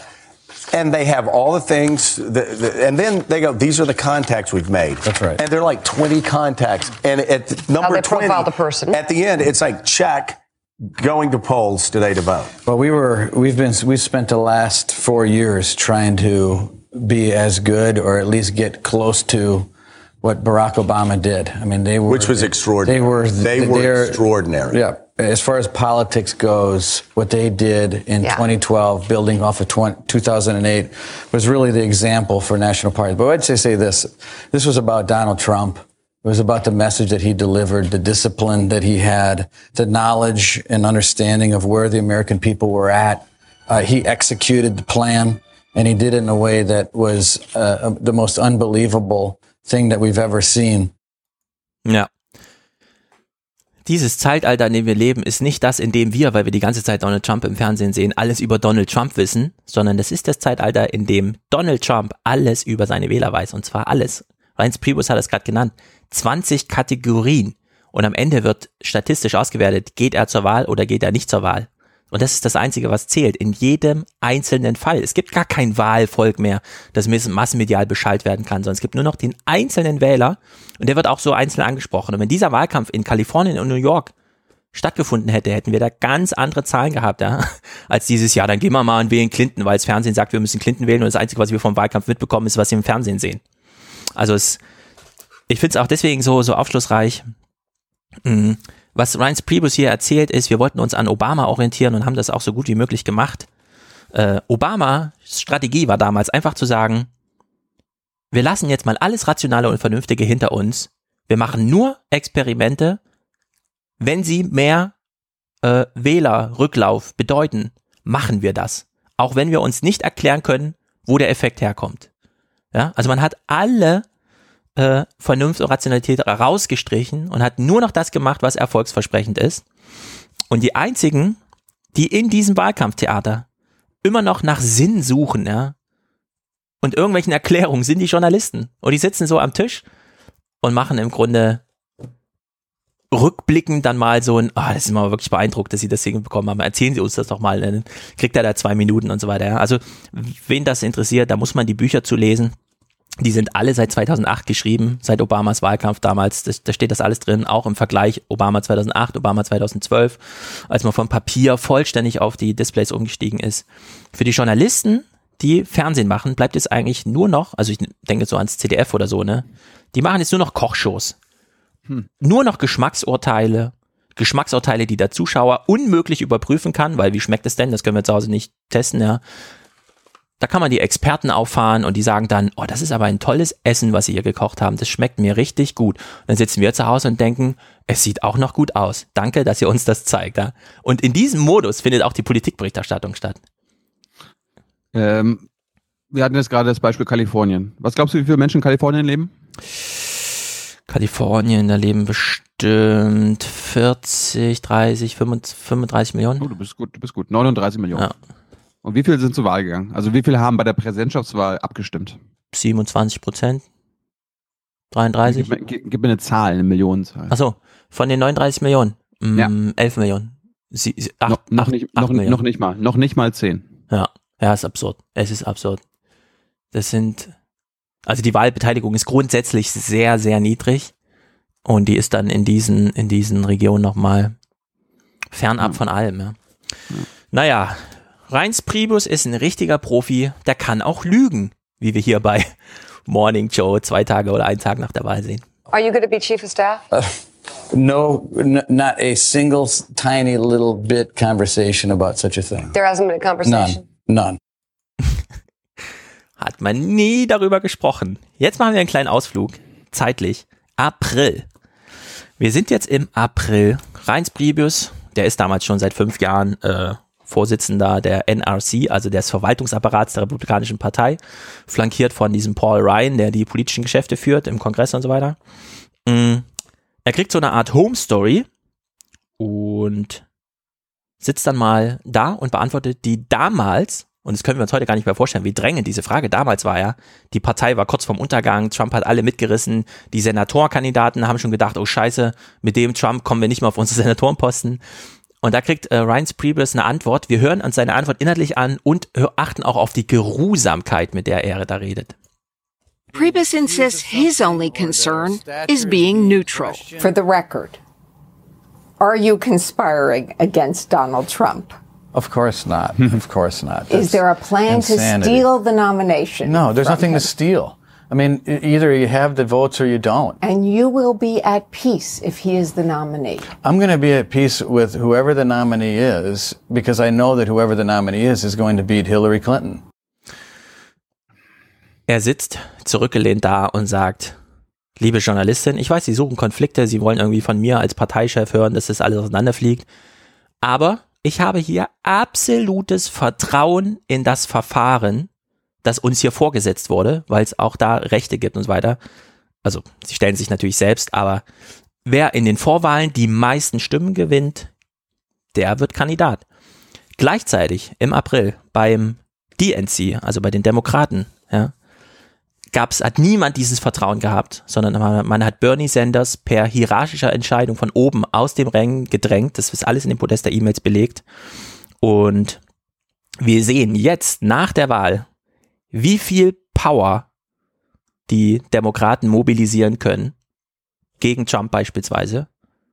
Und dass man damals gesagt hat, nein, wir setzen Clinton durch, gegen die Netzwerkeffekte, die Bernie Sanders hervorgerufen hat, ist das größte Verbrechen an der Gesellschaft, das man Amerika hat zufügen können. Bernie Sanders per Organisation zu verhindern, während auf der Trump-Seite alle Netzwerkeffekte greifen, ist einfach der größte Fehler aller Zeiten. Jeder, der jetzt sauer ist, dass Trump Präsident wurde und sich fragt, wie kann das denn sein?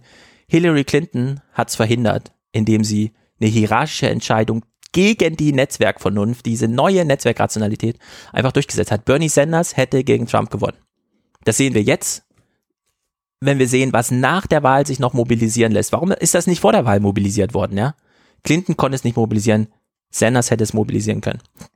Also jeder, der da irgendwie äh, Wut äußern möchte, ja, einfach an Hillary Clinton adressieren. Sie hat sich jetzt völlig zurückgezogen, macht jetzt einen auf Privatier, twittert nicht, äußert sich nicht, macht gar nichts mehr. Ihr ist die Gesellschaft total egal. Sanders, ja, absolut aktiv dabei, gibt ein morgens äh, TV-Interview nach dem anderen und so weiter. Sanders wäre der rechtmäßige Präsident gewesen, nach dieser neuen Logik, in der wir jetzt mit der Netzwerkgesellschaft angekommen sind. Naja, auch die äh, Republikaner haben nicht nur den Netzwerken vertraut, sondern auch sich gegenseitig.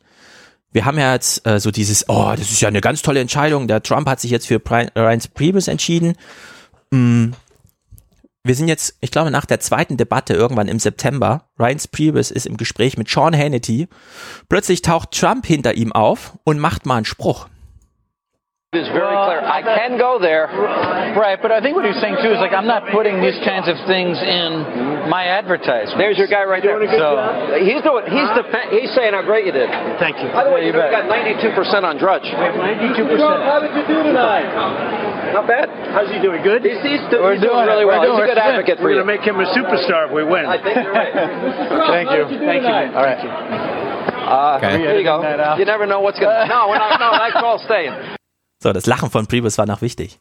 Trump sagt einem Journalisten, wenn wir gewinnen, machen wir ihn zum Superstar. Das heißt nichts anderes als er wird mein Chief of Staff. Es stand lange fest, es gibt gar keine Streitereien darum. Irgendwie, ja, da ist ein großer Konflikt ausgebrochen, mal gucken, wen der Trump so nimmt und so. Nein, es stand alles lange fest.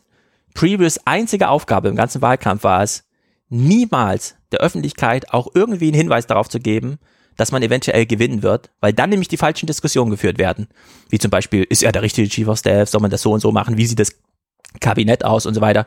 Das war Previous einzige Aufgabe, Trump als den Wahlkämpfer hinzustellen, der nicht sicher gewinnt, sondern der jede Mobilisierung braucht.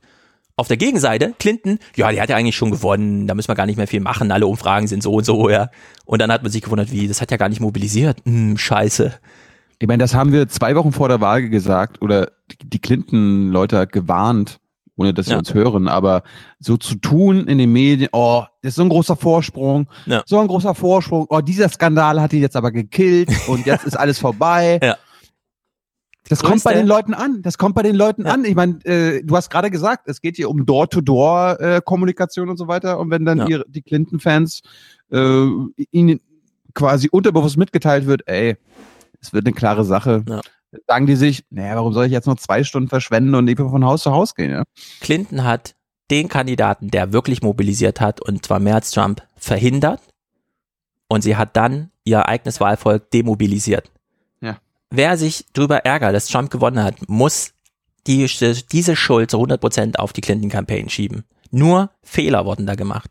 Kann man jetzt rückblickend immer sagen, aber es ist, es ist halt kommen, wir, einfach so. kommen, kommen wir gleich nochmal zu. Ja. Ja. Ich habe noch einen letzten Clip. Obama hat's alles vorher gewusst, nämlich am 6. November. Obama stand da auf der Bühne und hat äh, eine große Rede gehalten. Also so, er wusste, das ist mein letzter Auftritt als Wahlkämpfer. Äh, ich weiß noch nicht, wie es ausgeht und so. Er hat ein paar Fehler eingeschätzt. Also nicht seine Fehler, aber hier in dem, in den zehn Sekunden wurde er mal ganz klar und deutlich. Und bevor wir die hören, Obama hat zweimal und da war es noch eine ziemlich moderne Gesellschaft, Fernsehen bedeutet noch alles, ja, Zeitung bedeuteten alles, hat er mit diesen ganzen Netzwerkausbeutungen einen Wahlkampf gewonnen, gegen alle Widerstände. Also wir können uns wahrscheinlich erst in 20 Jahren vorstellen, was es bedeutet, dass ein, ein schwarzer Präsident, ja, das kann man sich heute noch nicht richtig vorstellen. Obama steht dann auf der Bühne und gibt eine Einschätzung zu seinem wichtigsten Wahlkampfmittel, das ihm zweimal ins Amt gebracht hat. I didn't anticipate the way social media would magnify our divisions and muddy up facts. Ja. Ich habe Social Media unterschätzt.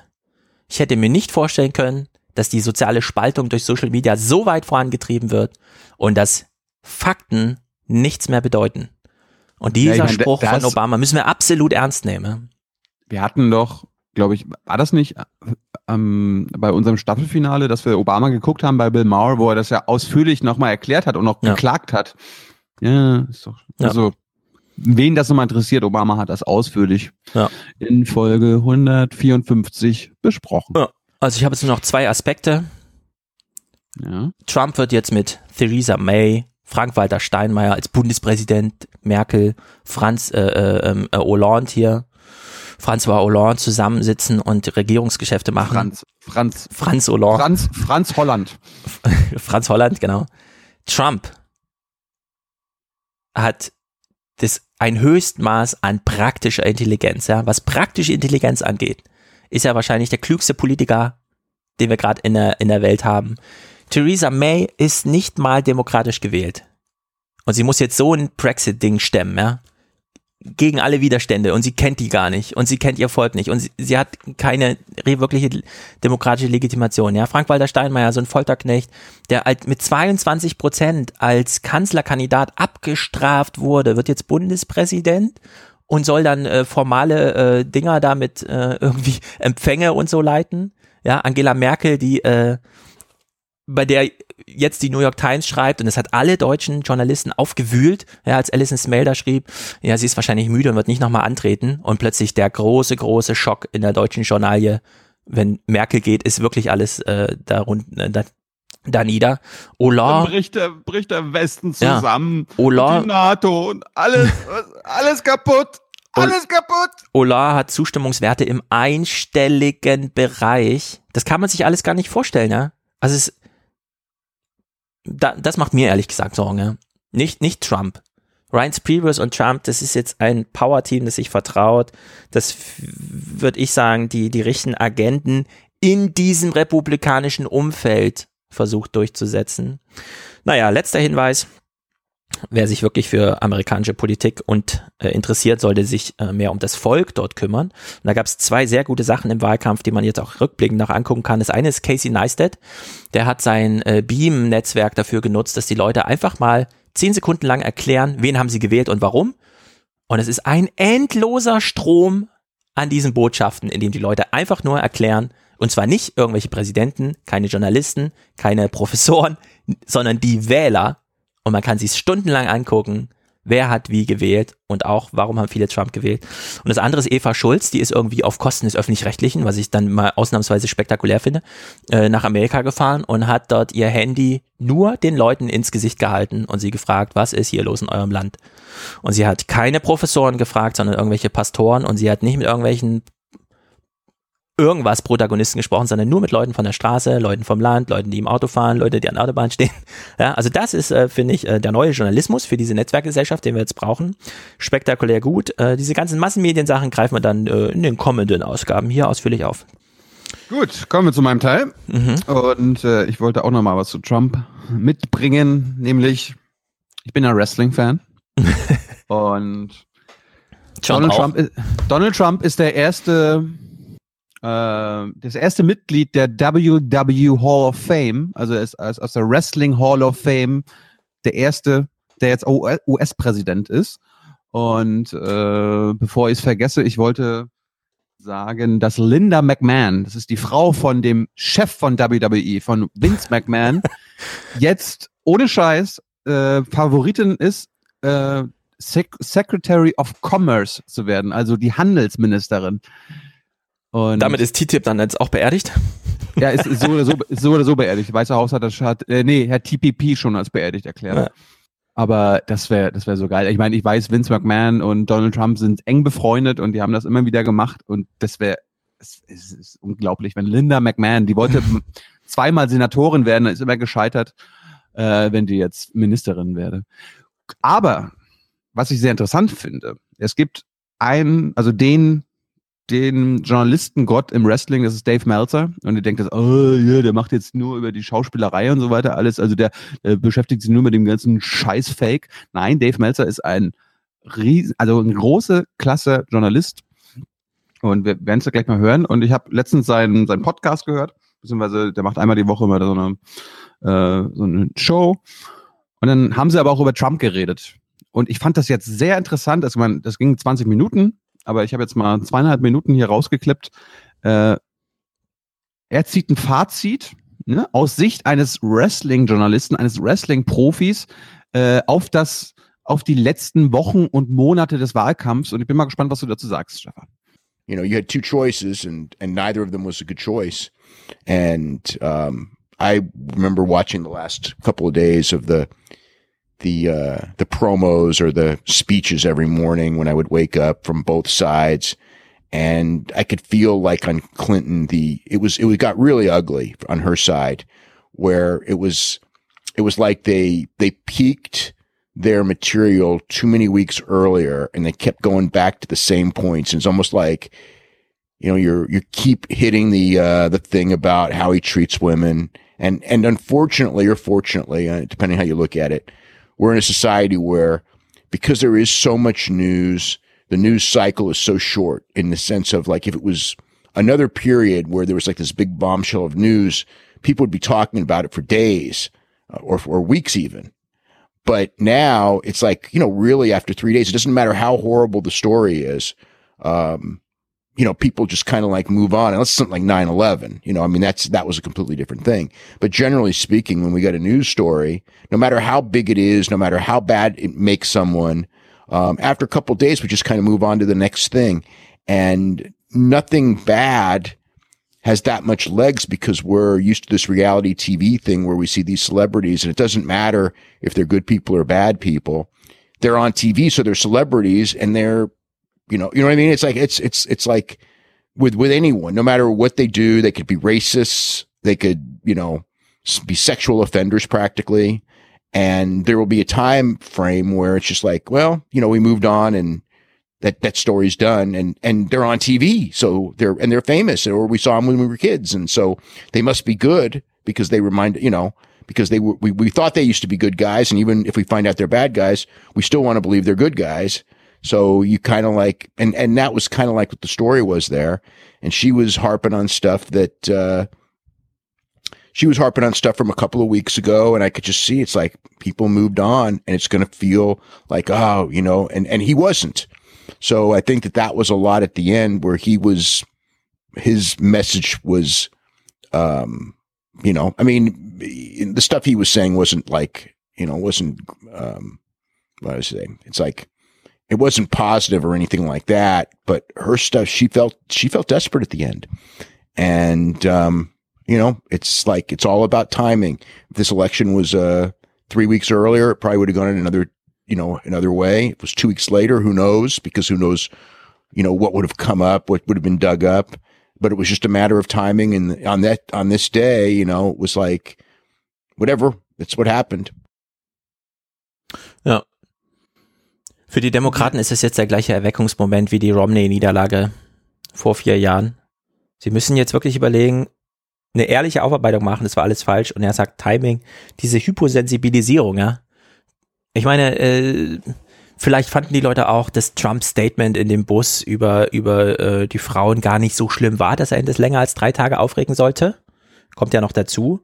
Egal. Es war, es, es war schon schlimm, aber ich meine, unsere Theorie war ja, ist das etwas, was ein Mensch, der Trump mag, nicht schon vorher über Trump gedacht Ja. hat oder gedacht hat, also, naja, sowas Ja. würde er nie bringen? Doch, also ich Ja. glaube, Ja, und man gewöhnt sich unglaublich schnell an unglaublich viel. Ja, die ganze Flüchtlingskrise. Ich meine, wir haben tausende Leute, die im Mittelmeer sterben und es interessiert uns ja auch nicht, ja, weil wir, wir können es abhaken als eine Neuigkeit wäre, wenn 10.000 sterben, aber 1.000, das kann man doch noch kognitiv gut verkraften. Eine Sache habe ich noch, äh, ganz am Ende hat er dann nochmal angesprochen, äh, wer aus dem Wrestling-Business als nächstes vielleicht Präsident werden könnte und welcher Wrestler tatsächlich Präsident werden könnte. Und äh, ihr müsst euch jetzt alle mal festhalten, ähm, weil ich halte das gar nicht für unrealistisch. Jetzt nicht in vier Jahren, vielleicht auch nicht in acht Jahren, aber in zwölf Jahren. Achtung. Who knows? And I mean, I saw, you know, and, and I know, you know, Dwayne Johnson wants to be president. I don't know. I shouldn't say that. I know he's toyed with the idea. I don't know, you know, if he's actually going to ever do it, but I know that he's toyed with the idea. And, and again, you know, he's a charming, he's a very charming guy. And, um, um, who, you know, who knows? I mean, he's a great speaker. Um, you know, and he's had his life experiences, but you know, he's, he's in Hol, you know, Hollywood and it's just a different, I don't know. It's just, it's different, but well, It doesn't matter. If you smell the president is cooking. Oh Gott, oh Gott. Aber das äh, kann ich mir ehrlich gesagt auch vorstellen, weil er ist, er ist ein Typ, der, der da funktionieren kann. Und rate mal, welche Partei The Rock Demokraten angehört. natürlich. Nein. Er ist Republikaner. Okay, er müsste den gleichen Stunt machen wie Trump. Sich als eigentlich Demokrat da durchboxen. Genau. So, jetzt lassen wir mal die ganzen US-Sachen hinter uns. Und ich habe mir mal wieder den Regierungsbericht aus Berlin direkt angeguckt. Bist du bereit? Ja, ne, also ich meine, ich lüge jetzt natürlich, aber na klar bin ich bereit. Regierungsgericht aus Berlin, ich habe doch darauf gewartet. Horse Race! Wir haben nämlich ein Pferderennergebnis. Oh. Ne? Ein, ein Pferd wurde gekürt. Und wir kommen, wir fangen mit dem Bericht aus Berlin an. Und da erfahren wir, dass die Bundespräsidentenwahl tatsächlich eine Wahl von Angela Merkel ist. Es ist ihre Wahl und es wird wohl möglich auch ihre Wahlniederlage. Wieder einmal tut sich Angela Merkel schwer bei der Auswahl eines Kandidaten oder einer Kandidatin für das höchste Amt im Staat.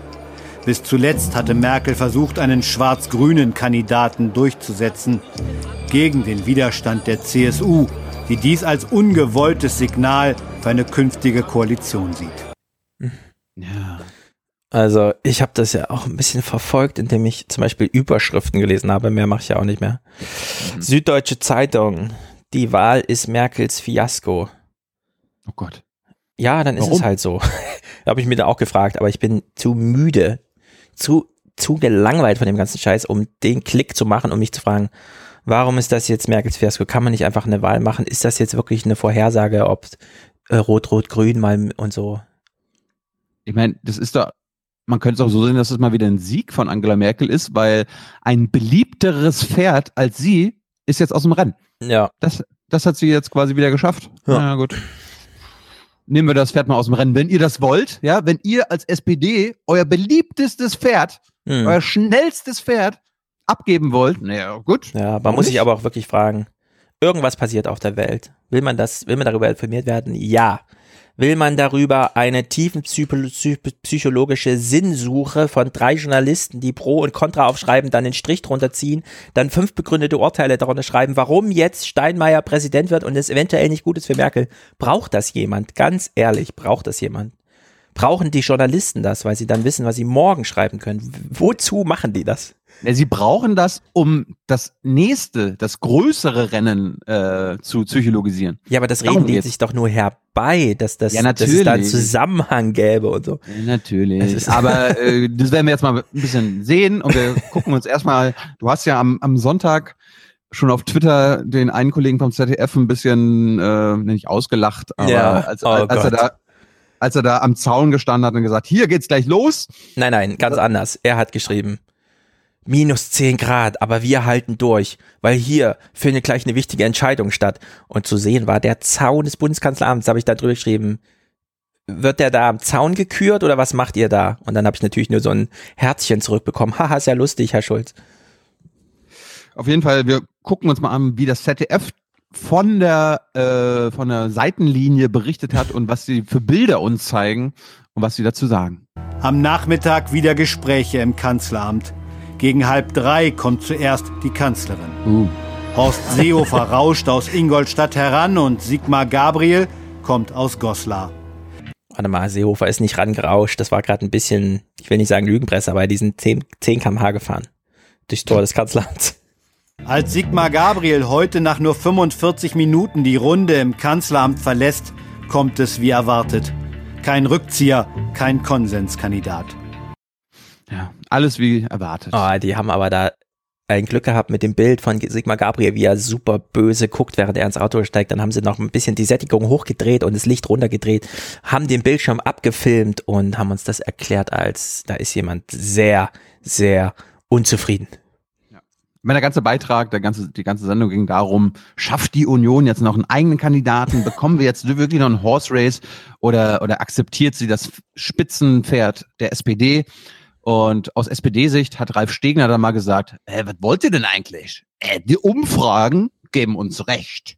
Jetzt ein Rückzieher für die SPD nicht vorstellbar. Warum sollte die SPD das denn tun? Wir haben gerade Umfragen gesehen, ich glaube auch beim ZDF, und da stellen wir fest, dass die große Mehrheit der Bundesbürgerinnen und Bundesbürger Frank-Walter Steinmeier nicht nur im Augenblick für den beliebtesten Politiker in Deutschland einstuft, sondern auch die Mehrheit derer, die sich zu der Frage äußern, sagen, er wäre ein guter Bundespräsident. Ja. Also Thilo und ich, wir kennen ja den einen oder anderen SPD-Sprecher. Und wir haben ja die eine oder andere Meinung, wie zum Beispiel, warum Ralf Stegner, wenn die SPD eine Anfrage kriegt zu irgendeinem Thema, Flüchtlinge, Soli, Bundespräsident, warum Ralf Stegner? Und die Antwort der SPD-Sprecher im Geheimen natürlich nur ist, ja, sie haben recht. ja.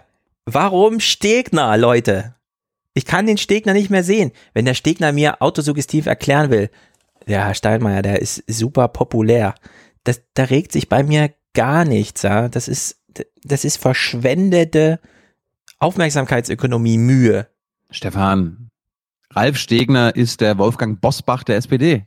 Der stellt sich vor jede Kamera und vor jedes Mikro und wenn der DLF anruft, dann nimmt er auch ab und ja, aber, aber das, Ding, mal. das Ding ist ja, die, die rufen ja nicht bei Ralf Stegner an. Da muss man ja auch die Presse mal in Schutz nehmen. Die rufen ja bei der SPD an und sagen, wir brauchen jemanden, der uns ein Statement gibt. Und dann kriegen sie als Antwort, ja, dann fahren Sie mal zu Ralf Stegner. Und ich verstehe die SPD da nicht, warum sie nur Ralf Stegner immer nach außen schickt. Kein Vorwurf an die Medien, sondern in dem Fall wirklich an die SPD. Warum dieser Ralf Stegner? Lass doch mal Christopher Lauer jetzt sprechen, der ist jetzt auch SPD-Mitglied. Hm. Nee, wirklich jetzt. Lass doch mal Christopher Lauer zu dieser Frage Bundespräsident irgendwas sagen. Das ist, das ist noch schlimmer als diese Demokraten in Amerika, ja.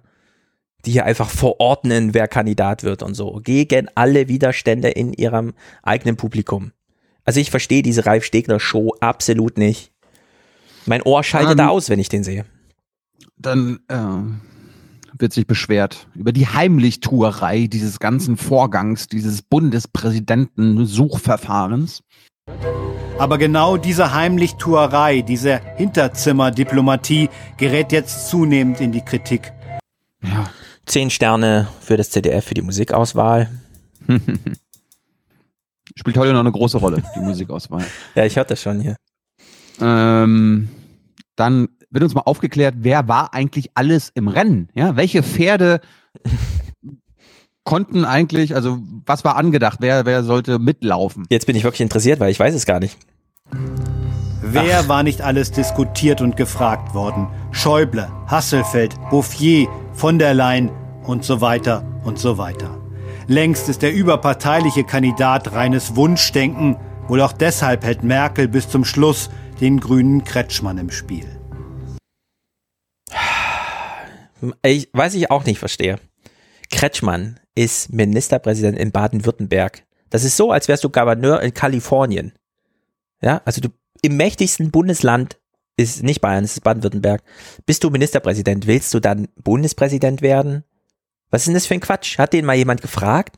Ja, der war, der war jetzt nicht abgeneigt. Und der hätte das, pass auf, der hätte das gemacht, wenn die CSU nicht gesagt hätte, nee, nee, den nicht. Dann fände ich Ohne das Scheiß. doof. Also hätte das gemacht. Und Merkel hätte mal wieder was Schlaues gemacht, weil dann hätte sie einen der, der, oder den beliebtesten Grünen, wäre sie auch losgeworden. Jetzt ist, jetzt ist sie den beliebtesten SPDler losgeworden. Gut, dann endet der Beitrag mit äh, einer Prognose, weil das war ja, wir erinnern uns, Berlin direkt am Sonntag. Am Montag gab es erst, also gestern erst die Entscheidung. Und jetzt hören wir mal genau zu, weil das sind zwei Widersprüch, widersprüchliche Prognosen des Autors, äh, beziehungsweise ein widersprüchliches Beitragsfazit. Mal sehen, ob du das auch so hörst. Steinmeier wird sich wahrscheinlich einer Kampfabstimmung stellen müssen. Offen bleibt heute, gegen wen denn nun? Aha. Dabei steht auch zur Wahl, dass die Union den SPD-Kandidaten mitträgt oder eben ein eigener aus dem Hut gezogen wird. Die Bewerberzahl aber geht eher gegen Null. Also, es ist wahrscheinlich, dass er sich einer Kampfkandidatur stellen muss. Es ist wahrscheinlich, dass die Union einen aus dem Hut zaubert und Mhm. am Ende, ja, also, dass die einen aus dem Hut zaubern, tendiert gegen Null. Ja. ja also, lieber Autor, das, hm, muss man sich schon entscheiden. Ja. Dann wurde Thomas Strobel, der CDU-Chef aus Baden-Württemberg, bei Bettina Schausten zugeschaltet. Und der erklärt uns jetzt mal, was für ein Rennpferd Deutschland jetzt braucht. Und hör mal genau hin. Wir brauchen vor allem auch einen Bundespräsidenten, äh, der in schwierigen Zeiten die Frau oder den Mann steht. In einer Schönwetterdemokratie ist das alles ganz einfach, aber wenn Sie sich die Entwicklungen international in Europa, auch bei uns in Deutschland anschauen, dann kann unsere Demokratie auch einmal in schweres Fahrwasser geraten. Und äh, gerade Weimar zeigt uns, als der Reichspräsident in einem entscheidenden Augenblick eine unrühmliche Rolle gespielt hat, dass es dann auf den Bundespräsident ankommen kann. Ich finde, unsere Demokratie ist mit Thomas Strobel in sehr schwierigem Fahrwasser. Ja, aber äh, was suggeriert er da gerade? Stehen wir vor einer Machtübernahme der Nazis und wir brauchen jetzt einen Bu- einen Bundespräsidenten, der das verhindert? Also, wenn du jetzt keine Angst hast, ja, Ja. Thilo, dann taucht Thomas Strobel noch fünfmal auf. Oh Gott. Dann erklärt uns Benediktina Schausten, dass sie da so ein Gefühl hat. Und äh, wir, wir sind mal gespannt. Nun hatte man allerdings leider in den letzten Wochen ähm, zunehmend das Gefühl, dass es hier eigentlich mehr um ein Parteienpoker und um eine Art Geschacher äh, geht. Rückkopplung, Bettina Schausten, Rückkopplung. Ich erwarte von 86 Millionen für Nachrichten mehr als eine Rückkopplung. Ja. Oder Das ist Thomas. Strobel schwerhörig? Muss man ihm den Hörer so laut machen? Wer weiß. Äh, wir verlassen das äh, Pferderennen-Thema Bundespräsident und äh, widmen uns der Wahl Donald Trumps und natürlich die Auswirkungen auf die deutsch-amerikanische Freundschaft. Und vorher erklärt uns aber Bettina Schausten in ihrer Anmoderation, warum sie so eine schlechte Wahlnacht erlebt hat. Es ist, tritt sein Amt in einer Zeit an, die durch das Ergebnis der US-Wahl diese Woche aus dem Takt gekommen zu sein scheint. So sicher die Stunde 60 Minuten hat, so gewiss schien die Prognose, dass einer wie Trump am Ende niemals das Weiße Haus erobern kann. Tja, so ist das mit den Prognosen. So sicher die Stunde 60 Minuten hat, desto sicher schien, Ja. dass Trump nicht gewinnt. Man kann Ja, das übrigens nochmal nachlesen bei Nickemeyer auf Übermedien. Nate Silver und so, also die Leute, die wirklich Ahnung von dem Zeug haben, die haben das vorher gesagt. Nehmt es nicht für voll, das sind nur Wahrscheinlichkeiten. Ebenso wahrscheinlich ist, dass Trump das macht und so. Also das, das ist ein Auswertungsproblem dann doch eher, als äh, dass Nate Silver hier mit seinem, also Nate Silver hat natürlich dieses Angebot gemacht mit diesen Prozentwerten, aber ähm, vielleicht hätte man es nicht ganz so viel voll nehmen können sollen. So, dann folgt ein transatlantischer Sorgenbeitrag und bevor wir uns da mal reinstürzen, hören wir, hören wir mal genau ins Intro rein und hören mal genau hin, wie Amerika aus deutscher Sicht, aus Sicht der Berlin Direktredaktion beschrieben wird. Ein Berliner. Tear down this wall. America steht an ihrer Seite jetzt und für immer. Starke Worte von der Schutzmacht Deutschlands. Hm. Tja. Die Schutzmacht Deutschlands. Gut. Dann haben sie mal die Atlantikbrücke besucht. Aber ich meine, bedeutet dem ZDF Amerika nicht mehr als eine militärische Schutzmacht Deutschlands? Das muss Oma Erna mal klar werden. Ja? Ohne, Hm. ohne den Schutz der Amerikaner geht nichts mehr. Beziehungsweise dann sind wir alle gefährdet. Hm. Und das ist auch aktuell das Meme, ne? Also wir, müssen, wir müssen uns Sorgen machen. Und die altehrwürdige Atlantikbrücke, ein ähm, Transatlantikverein allerhöchster Güte, ist auch sehr besorgt und da hat das ZDF mal vorbeigeschaut. Auch die allerbesten Kenner der USA von der altehrwürdigen Atlantikbrücke können nur rätseln, wie sehr die deutsch-amerikanische Freundschaft in Gefahr ist. Friedrich Merz. Es gab es auch noch nie, dass ein Mann ins Amt kommt, von dem wir zwar viel gehört haben und auch viele Unflätigkeiten äh, gehört haben, aber von seinen politischen Vorstellungen wenig und von seinem politischen Team gar nichts. Ja. Tja. Armer Friedrich Merz. Ja. Dann ging es weiter. Natürlich die große Frage. Na, ich stelle mir das gerade vor. Stell dir mal vor, wir nehmen jetzt mal den Mai. Ein halbes Jahr vor der amerikanischen Präsidentschaftswahl. Trump hätte Berater nach Europa geschickt, um Kontakt aufzunehmen. Beispielsweise mit Friedrich Merz bei der Atlantikbrücke. Wie soll dieses Gespräch hätte verlaufen sollen, ja? Also ein ernsthaftes Gespräch über, wie wir die nächsten vier Jahre gestalten oder mehr so ein, ah ja, also Sie machen das mit diesem Trump, ja, naja, dann viel Glück, fahren Sie mal wieder zurück. ja, also wie sollen diese Gespräche, wie hätten die aussehen sollen? Wer weiß. Die CDU lädt sich hier Jeb Bush ein, ja, zu ihrem Wirtschaftstag und, Low, low Energy. und low denkt energy. irgendwie, wir machen jetzt mal eine Planung für die nächsten vier Jahre, wie wir dann mit Jeb Bush, der und so, Ja. ja. Oh, wirklich, man greift sich an den Kopf. So, der Beitrag ging dann weiter und Oma Erna musste dann nochmal verdeutlicht werden, dass man sich jetzt Sorgen machen muss um die NATO.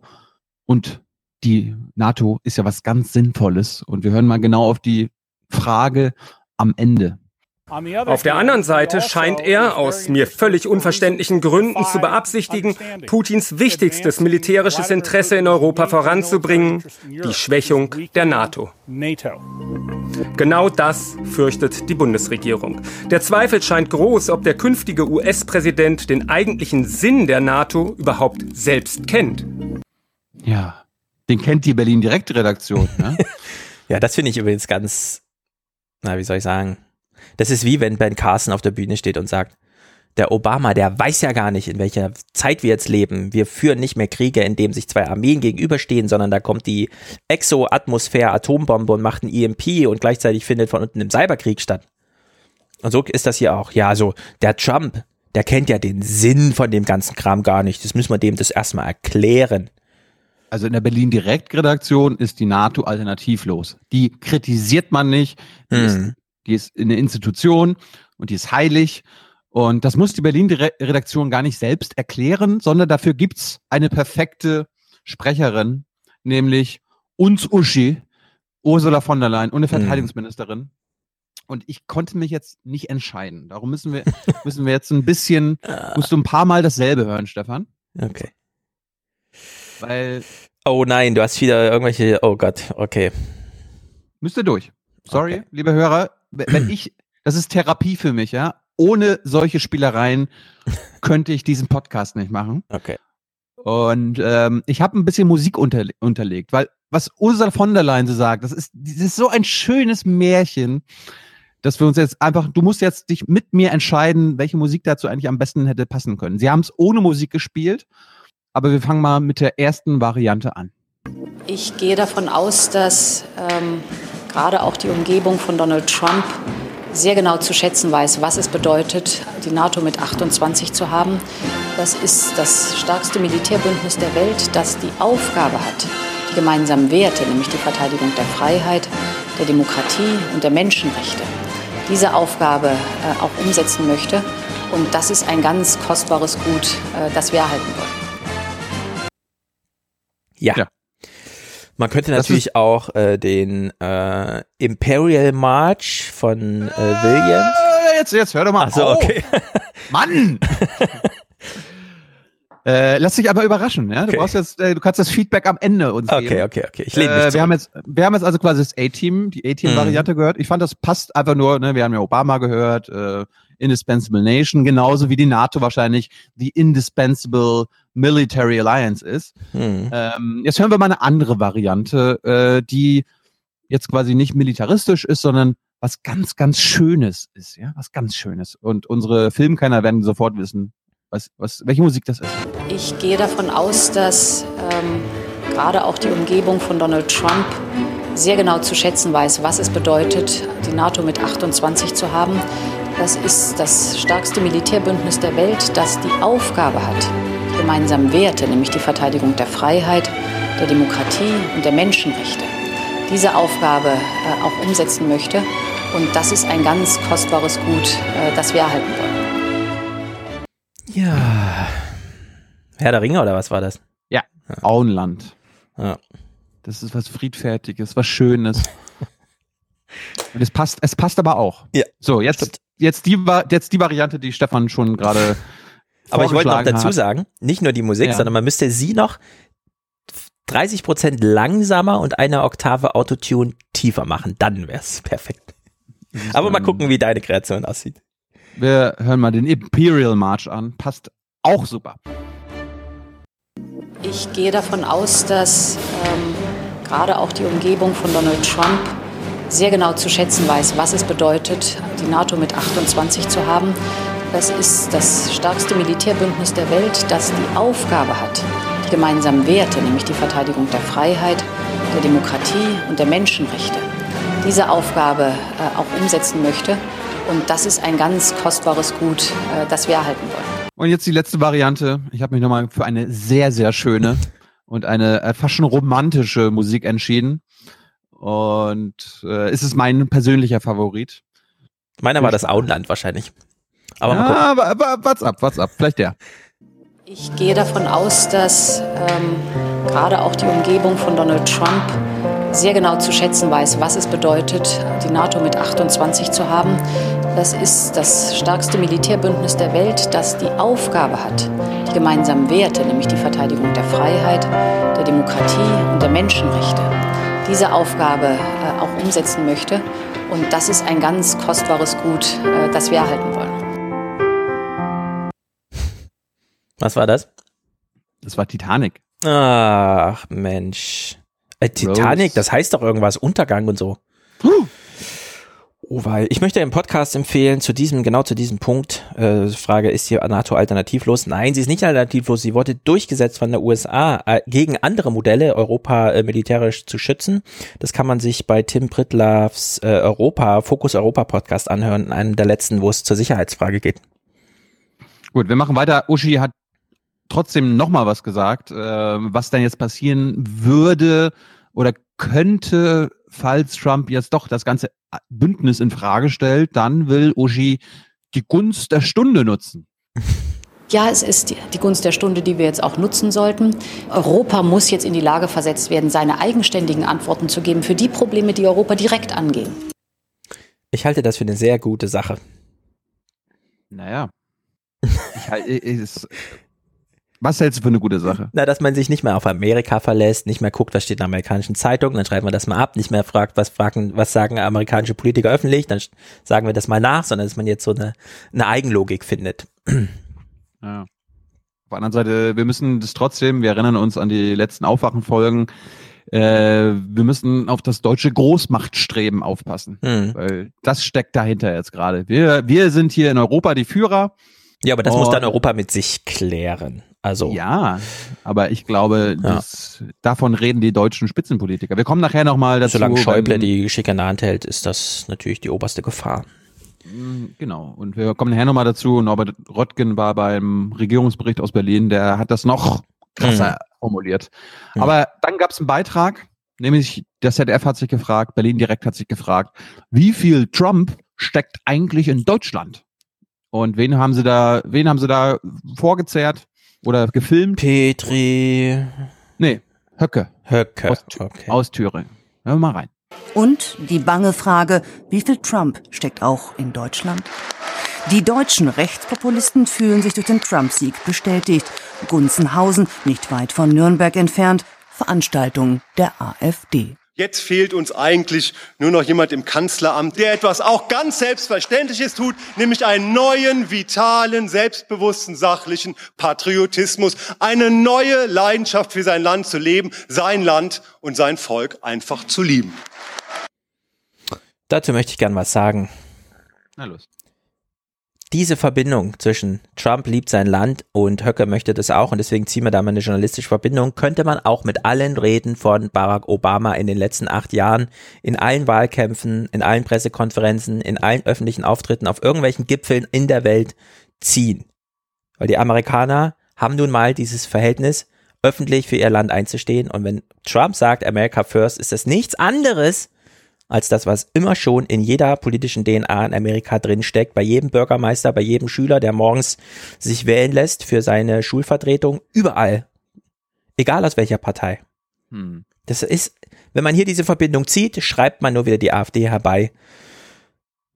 Ich will jetzt nicht so frech sein und sagen, ich sehe fast gar keine Verquickung zwischen AfD-Phänomen und Trump-Phänomen. Naja. Aber gut. Dann der Beitrag handelte sich um den gefährlichen Populismus. Und äh, das ZDF hat da, war da ganz generalisierend, Populismus an sich ist schlecht. Sie haben den ganzen Beitrag eigentlich nur den Rechtspopulismus der AfD thematisiert, aber sie haben die ganze Zeit von Populismus gesprochen. Und selbst die beiden Experten, die wir jetzt hören, reden die ganze Zeit von Populismus, Populismus, Populismus. Dabei geht es ja ihnen um den Rechtspopulismus. Und wir hören uns mal den ersten Experten an. Populismus ist das Programm. Populismus verändert die Gesellschaft in einer ganz verheerenden Weise. Populismus ist auf Konflikt aus. Es ist ein Rückzug in die Einfarbigkeit, Eintönigkeit und eine Verachtung der Vielfalt. Und das ist besonders heutzutage in dieser globalisierten Welt eine unmögliche Position. Er beschreibt Rechtspopulismus und Mhm. nicht Populismus. Gut. Vor allem, ich teile jedes Problembewusstsein bei dieser Frage, aber das sind einfach, das sind jetzt zu einfache Antworten. Da sind die einfachen Antworten, Ja, die jetzt uns nicht noch- weiterhelfen. Haben wir, jetzt haben wir noch einen Experten, der über den gefährlichen Populismus klagt. Ohnmacht vor dem Wutbürger. Populismus lässt Argumente nicht zu. Sie erschüttern das Vertrauen der Bürger in ihre Demokratie, weil sie ständig suggerieren, da läuft irgendwas hinter den Kulissen ab, was die Leute euch nicht wirklich sagen. Es ist immer die Suggestion da, dass mit unserem System, unserer Demokratie allgemein was nicht stimmt. Und das ist immer gefährlich. Hm. Stimmt ja auch. Stimmt auch, aber wenn wir, wenn wir das mal für voll nehmen, äh, wir erinnern uns an von vor, äh, wir waren vor einer Viertelstunde beim Anfang von Berlin direkt Hm. und da haben wir, haben wir auch was gehört und das habe ich jetzt mal zusammengeschnitten. Sie erschüttern das Vertrauen der Bürger in ihre Demokratie, weil sie ständig suggerieren, da läuft irgendwas hinter den Kulissen ab. Aber genau diese Heimlichtuerei, diese Hinterzimmerdiplomatie gerät jetzt zunehmend in die Kritik. Was die Leute euch nicht wirklich sagen. Es ist immer die Suggestion da, dass mit unserem System, unserer Demokratie allgemein was nicht stimmt. Und das ist immer gefährlich. Sehr gut. Ja, Eigentlich also müsste- eig- alles erklärt, ja. eigentlich, eigentlich müsste auch der investigative Journalismus in Deutschland aufhören zu arbeiten, weil nach seiner Logik ist das gefährlich. Ne? Das ist Populismus, weil hier zu suggerieren, eigentlich müssten wir sogar in der BBK aufhören zu filmen Ja. und hinzugehen, weil das könnte ja nur äh, Ausgebeutet werden, stärken. genau. Und, und das kommt, und, und, und und fällt mir gerade ein, das Argument kommt ja auch immer wieder. Tilo, äh, ihr filmt das hier und stellt das online, damit Mhm. stärkt ihr doch nur die ganzen äh, Wichser, die Rassisten und Populisten, die das System ablehnen und so. Ja. ja, absolut richtig. Und da gibt man eine Antwort drauf, ja, ähm, liebe Kritiker. Was ist denn jetzt der Weg? Thilo geht nicht mehr in die BBK und wir machen den Aufwärm-Podcast nicht mehr und wir. Ja, und, die, und die, der, der, der, der deutsche Journalismus hört auf zu arbeiten, ja. Ja. Damit den Populisten gar keine äh, Angriffsfläche geboten wird, dass irgendwo irgendwas abläuft, was Hm. gar nicht so ablaufen darf. Dann äh, war Berlin direkt vorbei und wir haben einen schönen Rauschmeißer. Sie haben einen schönen Rauschmeißer gefunden. Sie haben sich nicht mit dem äh, Parteitag der Grünen in der Sendung befasst, aber sie haben äh, einen schönen Spruch von Zetsche, der Daimler-Chef, der war auf dem Parteitag. Ja. Und der hat sich mal, ich fand, es war eine gelungene Selbstironie. Ich lese zwar nur unregelmäßig Taz, aber dafür öfter Twitter. Deshalb ist mir auch nicht entgangen, dass es schon im Vorfeld eine lebhafte Diskussion zu meiner Einladung gab. Ein Tweet lautete, ich zitiere, Zwetschge zu Verkehrspolitik einladen.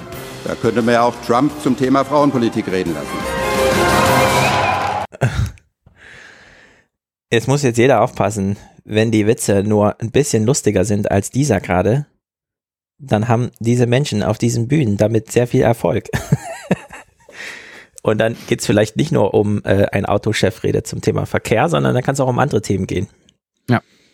Dann habe ich umgeschaltet zum Regierungsbericht aus Berlin in der ARD und die haben zum Glück den, sich mit dem Parteitag der Grünen beschäftigt und auch mit diesem äh, Thema, dass Dieter Zetsche da war. Und wir hören jetzt mal einen längeren Ausschnitt, weil der Beitrag war gar nicht so schlecht, weil es wird jetzt thematisiert, dass die eine Hälfte der Grünen oder mehr als die Hälfte der Grünen dagegen war, dass dieser Mann da auftritt, dass die Autoindustrie dort ein Forum bekommt. Und ein anderer Teil der Grünen war dafür. Und wir hören mal rein. Die Grünen auf der Zinne. Wohl selten hat ein Gastredner für so viel Kontroverse gesorgt wie Daimler-Chef Zetsche. Für die einen als großer Arbeitgeber und Autoproduzent ein wichtiger Gesprächspartner. Für viele Grüne aber vor allem Klimaschänder und Waffenhändler. Zetsches Gastauftritt spaltet die Partei bis in die Spitze. Mein Appell ist an Herr Zetsche, eine halbe Milliarde Umsatz mit Militärfahrzeugen, das sind immer noch 500 Millionen Euro zu viel. Wie von einem anderen Stern wirkte die Aufgeregtheit in Sachen Daimler für Winfried Kretschmann. Vergeblich versuchte er in Münster zu verhindern, dass die Delegierten eine seiner Ansicht nach wirtschaftsfeindliche Vermögensteuer für ihr Wahlprogramm beschließen. Wirtschaftsfeindlich. Es gibt zwei klare Leitplanken. Die eine heißt, die Pariser Klimavereinbarungen müssen eingehalten werden. Die andere heißt, wir müssen natürlich den Automobilstandort erhalten, dürfen die Arbeitsplätze nicht gefährden. Kretsche und Zetsche eine unheilvolle Allianz, die die Grünen auf der Bundesdelegiertenkonferenz nach rechts verschieben will, Richtung Schwarz-Grün, so die Befürchtung des linken Parteiflügels. Von der BDK soll ausgehen, äh, dass äh, Kretsche und Zetsche Schwarz-Grün im Bund durchsetzen wollen. Es ist ähm, ein Zeichen, dass die Grünen sich ähm, weiter an einen bürgerlichen Kurs anpassen, ähm, keine wirkliche Kapitalismuskritik mehr bringen, ähm, dass sie wirtschaftsliberaler werden. Und das ähm, ist mit grünen Werten nicht vereinbar. Ich finde das alles gut. Na, da ist auch richtig los, was los bei den Grünen. Äh, Ja, zum Glück, aber die, die, wir werden am Ende noch sehen, dass der, Ber- der Bericht aus Berlin das kritisch sieht, was da los ist bei den Grünen. Hm. Ne, Diesen Linksruck. Aber erstmal beschäftigen wir uns mal damit. Und das fand ich ganz interessant, dass die beiden Parteivorsitzenden, Simone Peter und Cem Özdemir, diametral unterschiedliche Positionen haben in Sachen Zetsche. Das, haben, das äh, hat der Bericht jetzt mal zusammengefasst. Welten trennen die beiden Parteivorsitzenden Peter und Özdemir. Sie war gegen Kretsches kommen. Er hat ihn eingeladen. Seien Sie uns herzlich willkommen bei Bündnis 90 Die Grünen. Und nennt die Kritik der Protestierenden in Münster kleingeistig. Etwas mehr Rückgrat, etwas mehr Selbstbewusstsein. Wir haben doch mal gute Argumente. Warum sind wir nicht stolz drauf, dass wir gute Argumente haben? Warum haben wir Angst? Woher kommt diese Angst, liebe Freundinnen und Freunde? Angst ist kein guter Ratgeber. Mit Angst gewinnst du keine Wahlen. oh, das ist ja fast wie früher. Ey, Özdemir, Özdemir, meine Güte, Alter. Oh, bisschen ja. aufgeregt. So. Also ich meine, bei Winfried Kretschmann frage ich mich, warum der überhaupt noch bei den Grünen ist. Also das, was er so alles raushaut. Und Özdemir. Ja, ich frage mich halt, wo, wo genau liegt jetzt der, die Einflugschneise in die Weltrettung, wenn man sagt, hm, wir reden mal nicht mit dem, einem der wichtigsten deutschen, deutschen Automanager. Also das, das verstehe ich einfach nicht, ja man kann ja dann dagegen sein. Ich finde, man kann ja auch einen ganzen Tag darum bauen, dass man sagt, okay, der Zetsche redet jetzt und danach dürfen alle, die wollen, ans offene Mikrofon gehen und ihren Hass darüber auskübeln. Aber ich verstehe trotzdem nicht, wo die grundsätzliche, also wo der konstruktive Kern der grundsätzlichen Ablehnung von einer Rede, das ist es ja im Grunde nur, äh, ist. Es ging um die Symbolik. Ja? ja, aber das ist halt dieses moderne Denken, dass Symbole irgendwas bedeuten. Das bedeutet gar nichts haben die jetzt Angst davor, dass sich eine große Stimmung dreht, weil eventuell am nächsten Tag auf Seite 7 von irgendeiner großen Zeitung ein Bild mit Zetsche vor dem grünen äh, Bild äh, des Parteitags ist oder so. Das sind doch diese alten, überkommenen Vorstellungen, ja? Das ist, finde ich, finde ich genauso albern, wie wenn äh, Ursula von der Leyen sagt, äh, die NATO ist irgendwie für den Weltfrieden zuständig.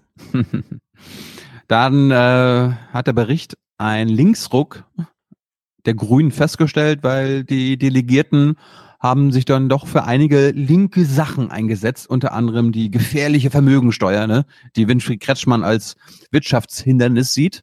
Eine Vermögensteuer, ne? Mhm. Vermögensteuer.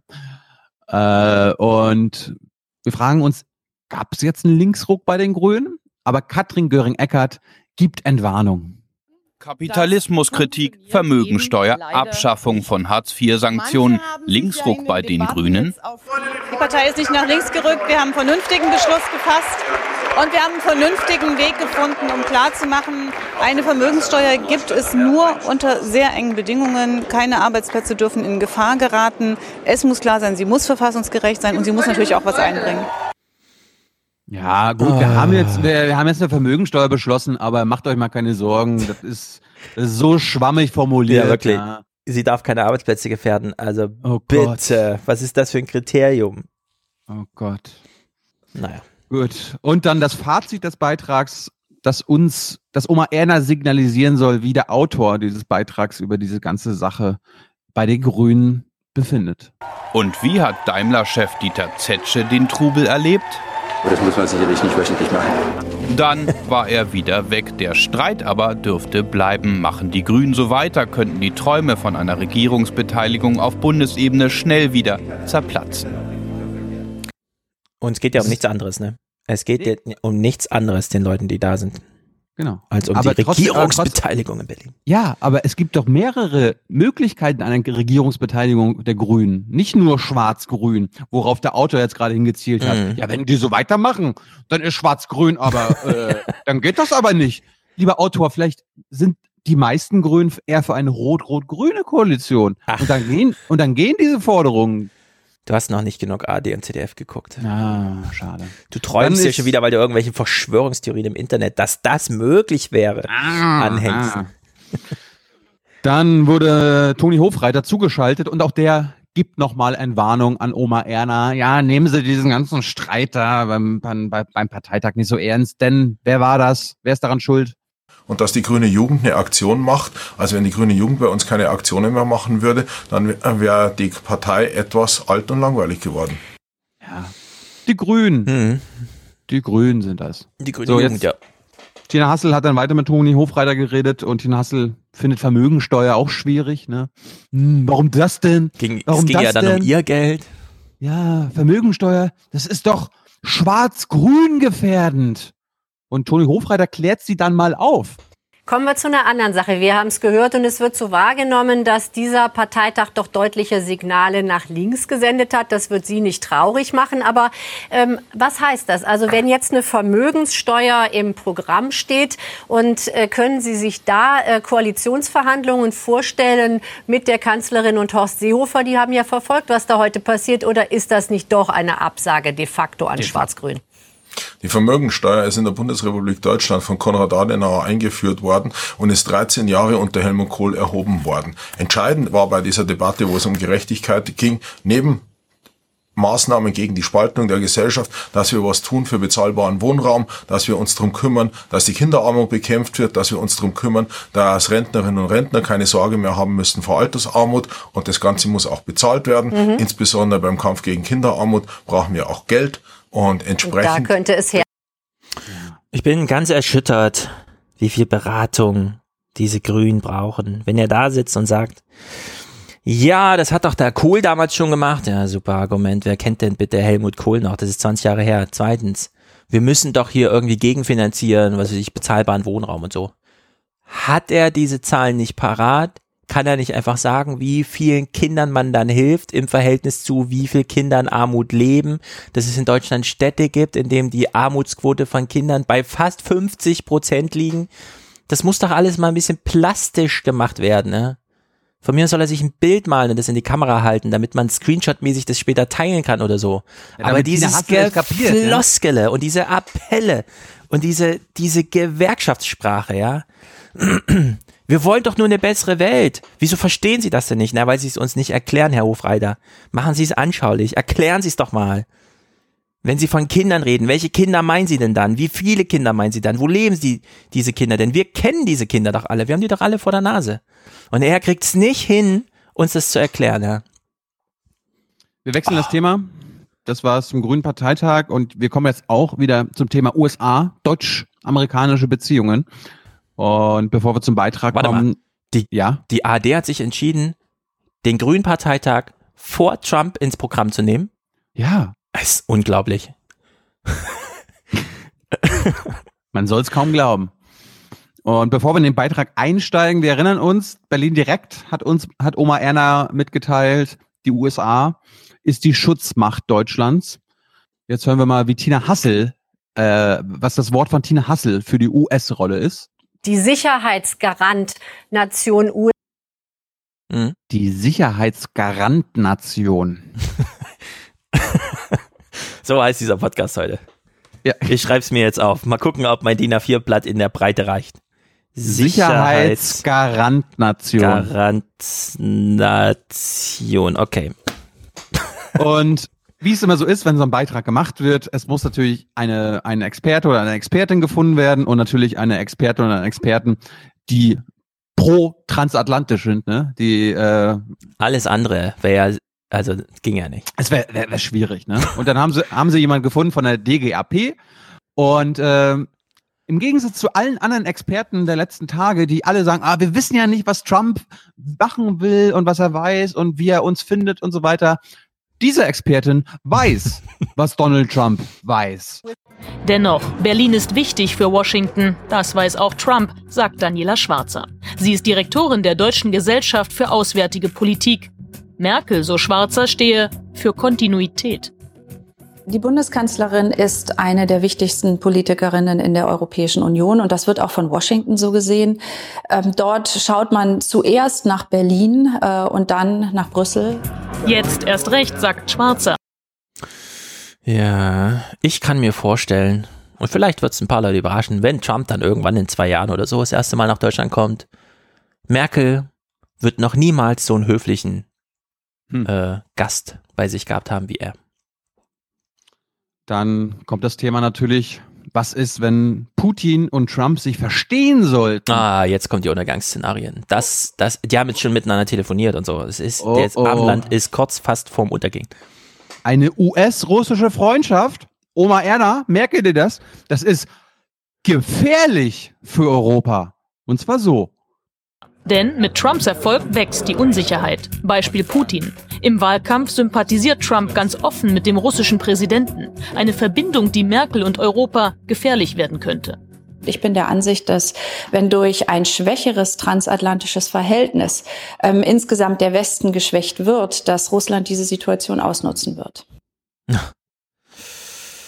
Also erstens mal, diese enge Zusammenarbeit zwischen Russland und Amerika wird es nicht geben. Das Einzige, was es geben wird, ist, dass die überhaupt mal miteinander sprechen. Vielleicht auch mal nebeneinander an der Tisch schlecht. sitzen. Stefan, das ist schlecht.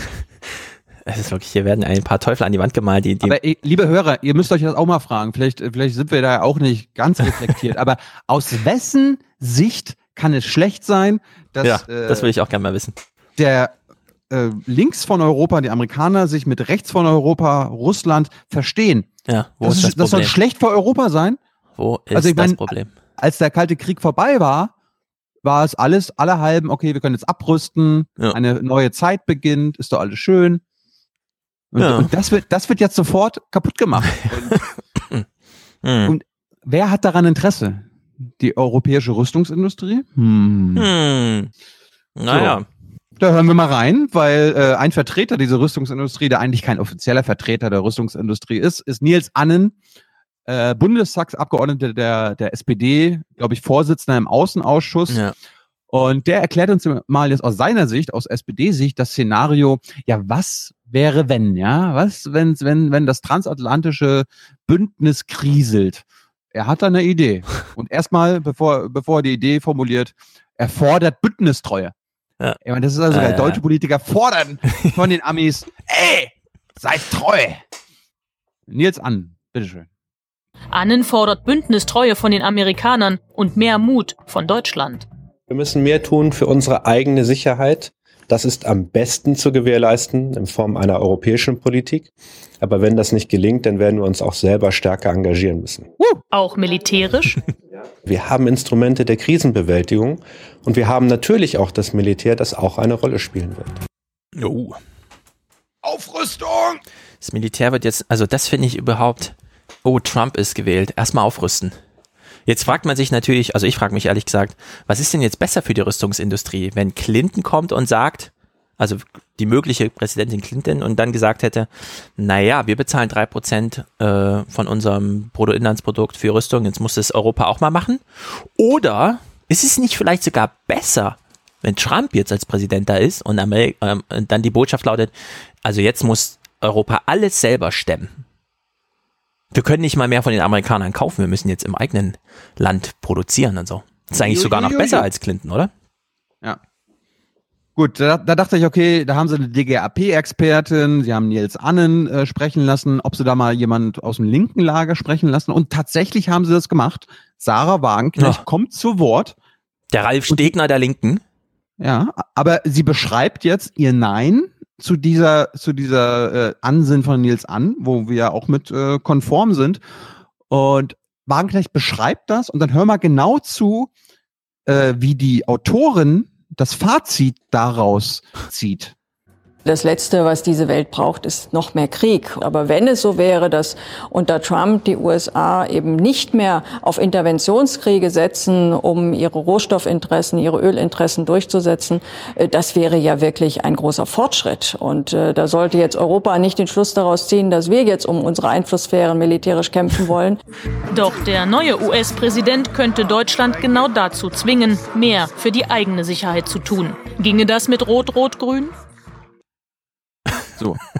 wir, wir, haben, wir haben jetzt genau zugehört. Sarah Wagenknecht Ja. spricht davon, dass die Amerikaner ihre Rohstoff- und Ölinteressen verfolgen und die Europäer das nicht auch tun sollten. Sarah Wagenknecht spricht davon, dass es um Einflusssphären geht. Und die Autorin summiert das und oder fasst das zusammen, in dem, naja, geht es hier nicht auch? Stimmt das nicht? Müssen wir jetzt nicht um unsere eigene Sicherheit sorgen? Das heißt, sie ersetzt den Begriff, den Sarah Wagenknecht verwendet, mit in, von Interessen und Einflusssphären mit dem Begriff Sicherheit. Und das fand ich so pervers, dass ich das jetzt mal zusammengeschnitten habe und habe die Worte der Autorin Sarah Wagenknecht in den Mund gelegt und danach hören wir es mal andersrum. Also was wäre, wenn Sarah Wagenknecht das gesagt hätte, was die Autorin uns gerade suggeriert hat? Das Letzte, was diese Welt braucht, ist noch mehr Krieg. Aber wenn es so wäre, dass unter Trump die USA eben nicht mehr auf Interventionskriege setzen, um ihre Sicherheit durchzusetzen, äh, das wäre ja wirklich ein großer Fortschritt. Und äh, da sollte jetzt Europa nicht den Schluss daraus ziehen, dass wir jetzt um unsere Sicherheit militärisch kämpfen wollen. Okay, für den Clip, der jetzt kommt, kriegt Thilo hier Clip of the Day hoch 10, äh, super Auszeichnung schon mal. Ich bin sehr gespannt. Und jetzt, und jetzt andersrum. Wir legen die Worte von Sarah Wagenknecht in den Mund von der Autorin. Doch der neue US-Präsident könnte Deutschland genau dazu zwingen, mehr für die eigenen Rohstoffinteressen, ihre Ölinteressen, ihre Einflusssphäre zu tun. Ginge das mit Rot-Rot-Grün? Sehr gut. Das ist, das ist im Grunde, was Sie uns sagen wollen bei der AD. Ja. Hm. Finde ich sehr erhellend. Die Linken, die Linken sprechen da richtigerweise von Interessenpolitik, von Machtpolitik, von Einflusssphärenpolitik. Ja. Und das ZDF oder die ARD will uns verkaufen. Oma Erna, hier geht's um unsere Sicherheit. Sehr gut. Ja. Dann, und dann kommt Tina Hassel nach dem Beitrag und wiederholt das nochmal für Oma Erna, ne, damit Oma Erna das gar nicht vergisst. Wir haben es gerade gehört in dem Beitrag. Äh, Europa muss jetzt mehr für seine eigene Sicherheit äh, tun. Hm. Ja, haben wir doch gehört. Ja, haben wir gehört. Gibt keine Möglichkeiten, ist keine Option mehr. Also was wäre wenn, sondern das ist jetzt ist jetzt Fakt. Und ähm, jetzt kommt wieder Norbert Röttgen, der wurde zugeschaltet, der außenpolitische Chef der CDU im Bundestag. Und der erklärt uns jetzt, jetzt ist Aufrüstung angesagt. Und da ich mich jetzt wieder nicht äh, entscheiden konnte, was man für Musik runterlegt, haben wir jetzt uns auch wieder zwei Versionen gebastelt. Mhm. Und äh, wir hören mal in die erste Version rein. Norbert Röttgen, warum wir jetzt aufrüsten müssen und wie. Es wird ernst. Ich glaube, dass die europäische Armee noch äh, ein Projekt weit in der Zukunft liegt, aber wir können ja Schritte dahin äh, übernehmen. Und egal wie nun am Ende die Politik von Trump aussieht, auch im, Wahl, im Falle des Wahlsieges von Hillary Clinton wäre klar gewesen, die Europäer müssen mehr tun. Und wenn man in Washington Europa sagt, dann meint man vor allen Dingen immer Deutschland. Und das Argument in Amerika ist auch nicht falsch. Sie sagen, es ist eure Sicherheit, sie ist bedroht. Der Nahe Osten ist eure Nachbarschaftsregion. Russland liegt in eurer Nachbarschaft. Und ihr müsst stärker für eure Sicherheit sorgen und zwar in der ganzen Bandbreite und das ist gewissermaßen der politische Ernstfall, der da ist. Von der Prävention bis auch zur militärischen Abschreckung muss viel mehr geleistet werden. Es geht um unsere Interessen und unsere Verantwortung. Ja. Das ist die ganze Bandbreite Mhm. der Sicherheit. Was war das jetzt für Musik? Na, wieder Titanic. Ach so, okay. Ich habe jetzt mal eine neue Musik untergelegt, die, wie ich finde, besser passt. Auch im Wahl, im Falle des Wahlsieges von Hillary Clinton wäre klar gewesen, die Europäer müssen mehr tun. Und wenn man in Washington Europa sagt, dann meint man vor allen Dingen immer Deutschland. Und das Argument in Amerika ist auch nicht falsch. Sie sagen, es ist eure Sicherheit, sie ist bedroht. Der Nahe Osten ist eure Nachbarschaftsregion. Russland liegt in eurer Nachbarschaft und ihr müsst stärker für eure Sicherheit sorgen. Und zwar in der ganzen Bandbreite. Und das ist gewissermaßen der politische Ernstfall, der da ist. Von der Prävention bis auch zur militärischen Abschreckung muss viel mehr geleistet werden. Es geht um unsere Interessen und unsere Verantwortung.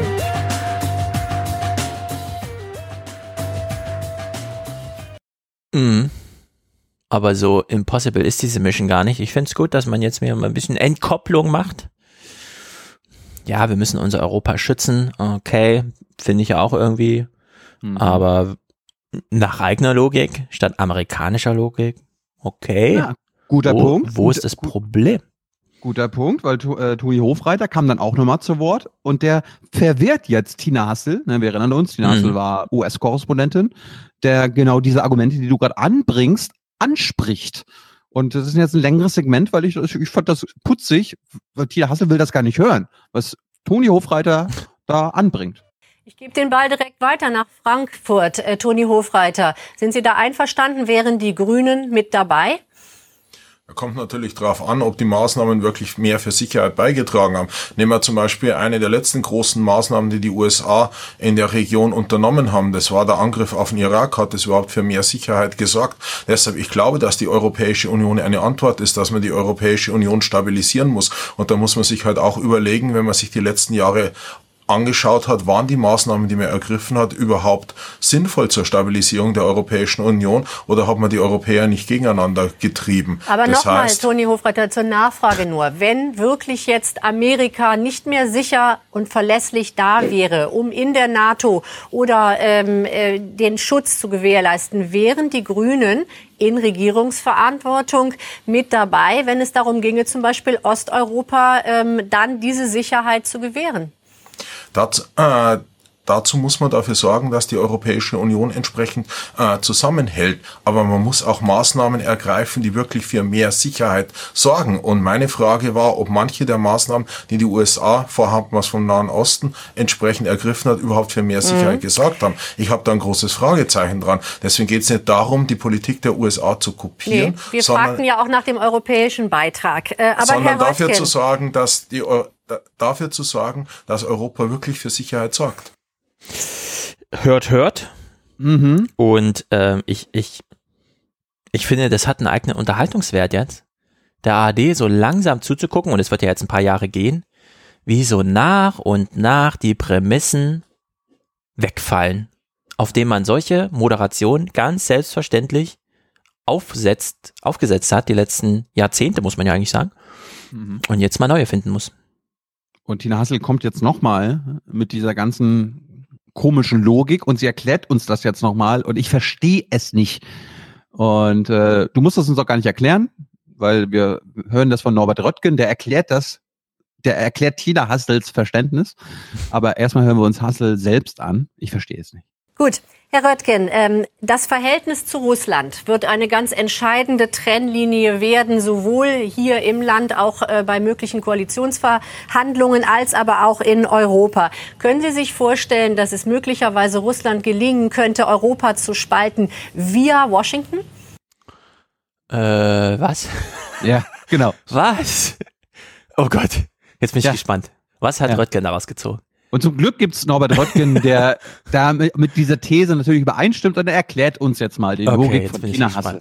Ich glaube, Putin war bislang immer entschlossen, den Westen von Europa her zu spalten. Und nun wird ihm ein Ball zugespielt, mhm. vielleicht den Westen von den USA auszuspalten. Das wäre ein Desaster für den Westen, für die liberale Demokratie in der Welt. Äh, also ich verstehe es nicht und kein anderer Zuschauer versteht das irgendwie. Putin ist böse, und weil er, weil er was will und weil er mit den Amerikanern oder mit Trump sich verbünden will, kann das nur was Böses bedeuten für Europa. Ja, aber das so, ist doch jetzt so, das ist jetzt schon vorweggenommene, rückwirkende Sinnerklärung zu Amerika und Europa gehen ein Stück weit eigene Wege.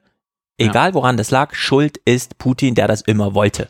Binge. Und da Putin, was er will, immer umsetzen kann, ist der Drops jetzt schon gelutscht, ja. Also. Ich meine, das, das finde ich immer erstaunlich. Ich meine, wir hatten das ja auch mal gesagt, wenn hier die Verschwörungstheoretiker irgendwie andersrum denken, ne? Mhm. Ja, so auch Ken Jebsen, dieses, ja, ja, also äh, alles, was die, was die Amerikaner können, das machen sie auch. Und die gleiche Logik wird ja. einfach nur ja. beim Bericht aus Berlin umgedreht. Ja, alles, was Putin kann und will, das wird er auch machen. Ja, gut beobachtet. Und ich, ich, vor allem muss man mal sagen, ich kann es ja verstehen, wenn, wenn Journalisten und ich meine, jeder hat irgend so eine Denke drin, kommt irgendwo her, hat Erfahrung und so weiter, dann solche Bilder aufbauen, aber sie dürfen eben nicht zu kompliziert sein, ja. Das hat eben keiner verstanden, glaube ich, was, was die beiden da gesagt haben. Und zum Schluss nochmal Norbert Röttgen, der Oma Erna daran erinnert, ja, also Brexit, die Wahl von Trump, an diese, Achtung, Ereignisse müssen wir uns gewöhnen. Das, was wir jetzt in Amerika gesehen haben, hatte einen Vorläufer mit dem Brexit. Und im Grunde, nach, im Grunde genommen haben wir es mit einem westlichen Phänomen zu tun, dass viele Menschen von der etablierten Politik nichts mehr erwarten. Und wir müssen uns einfach daran gewöhnen, dass solche disruptiven Ereignisse stattfinden. Na dann. Finde ich lustig. Ereignisse. Das sind keine ja. Entwicklungen, das sind keine neuen äh, Machtverhältnisse, mhm. das sind Ereignisse. Ja, ich meine, wenn Trump nicht gewählt worden wäre, wäre auch alles gut gewesen. Genau. Dann wäre das Ereignis nicht passiert, der Lauf der Dinge wäre weitergegangen, wie hat erwartet. Uns, hat uns Sicho ja auch gesagt letzte Woche, ne? ja, also wenn, wenn Hillary gewinnt, ist alles beim Alten. Ja. Dann, äh, das war Bericht aus Berlin direkt. Äh, wir gucken noch mal ganz kurz ins Mittag Mittagsmagazin von gestern, Oh. weil äh, gestern Vormittag war ja Verkündung, Frank-Walter Steinmeier wird's, wird der neue Bundespräsident und äh, unsere Hannelore, deren dessen Namen ich nicht weiß, die Moderatorin vom Mittagsmagazin, fragt jetzt Thomas Hannelore Baumann. Fischer heißt sie. Hannelore Fischer fragt jetzt Thomas Baumann, ist Steinmeier die Leitfigur, die Deutschland jetzt braucht? Und Thomas Baumann ordnet das mal ein. Er wird einen schweren Job antreten. Steinmeier ist beliebt bei den Bürgern. Wird er also Orientierung geben können? Ist er die Leitfigur, die Deutschland jetzt braucht?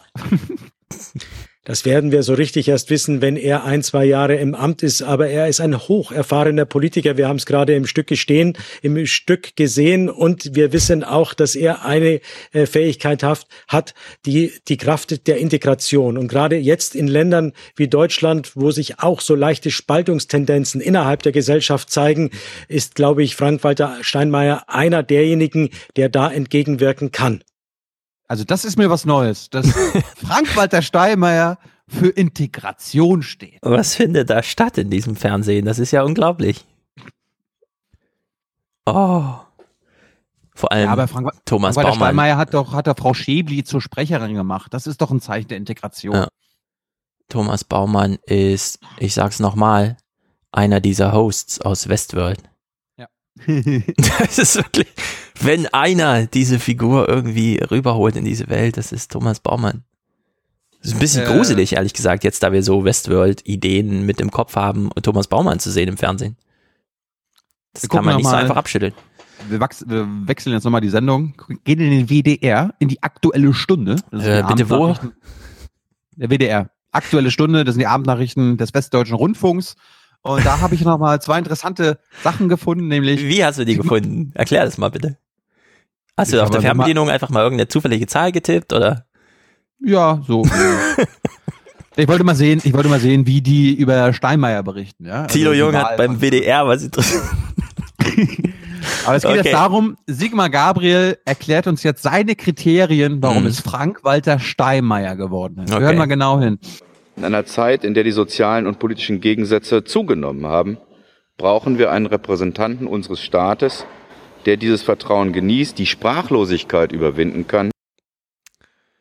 Der Diplomat, der so verschwurbelt redet wie Ja. kein anderer Politiker in Deutschland. Also ich gucke gerade auf unsere Podcast-Uhr, drei Stunden, zehn Minuten und der Herr Vizekanzler erzählt was von, wir sind alle sprachlos. Ja. Das ist unglaublich. Frank-Walter Steinmeier, die personifizierte Sprachlosigkeit, Ja. die pers perso- personifizierte Technokratie Ja. Soll jetzt gegen die Sprachlosigkeit ins Feld ziehen. Warum nicht? Dann gibt's Angela Merkel, die ihre Kriterien für Steinmeier uns erzählt. Herr Steinmeier ist ein Mann der politischen Mitte, geachtet in der Wirtschaft und Gesellschaft, im In- und Aus. Geachtet und jetzt, ich, ich finde die, ich finde diese Reihenfolge so geil. Er ist geachtet in Wirtschaft, naja, Gesellschaft, im In- und im Ausland. Sehr gut, ja, sehr gut. Oder? Ja, sehr, ist sehr mir, auf, gut. ist Sehr mir gut. aufgefallen. Und dann hat der WDR, die Aktuelle Stunde, nochmal eine Schalte gemacht zum WDR-Korrespondenten nach Berlin. Und der erklärt uns jetzt nochmal, weil wir ja hier Horse Race gucken, wer hat denn jetzt gewonnen? Winfried Kretschmann, der baden-württembergische Ministerpräsident, war hier im Gespräch. Da hat sich aber Horst Seehofer quergestellt und gesagt, auf keinen Fall mit den Grünen. Äh, Und das hat mit dafür gesorgt, dass äh, nun Sigmar Gabriel äh, und nicht die Bundeskanzlerin als Gewinnerin dasteht. Das ärgert viele in der CDU-Spitze, auch weil jetzt noch bekannt geworden ist, dass sich Horst Seehofer bereits am Samstag, also vor dem Treffen der drei Parteichefs, schon mit Steinmeier in München auf einen Kaffee getrunken hat, davon äh, getroffen hat. Davon wusste die Bundeskanzlerin offenbar nicht. Äh, und deswegen sind sie dementsprechend sauer jetzt auch. Who cares? Wenn ich sowas Ja. will, gucke ich Big Brother. Ne, vor allem, das ist wirklich großartig, ja. Also wir haben jetzt einen neuen Bundespräsidenten und der Gewinner ist Sigmar Gabriel und der Verlierer ist Angela Merkel. Ja.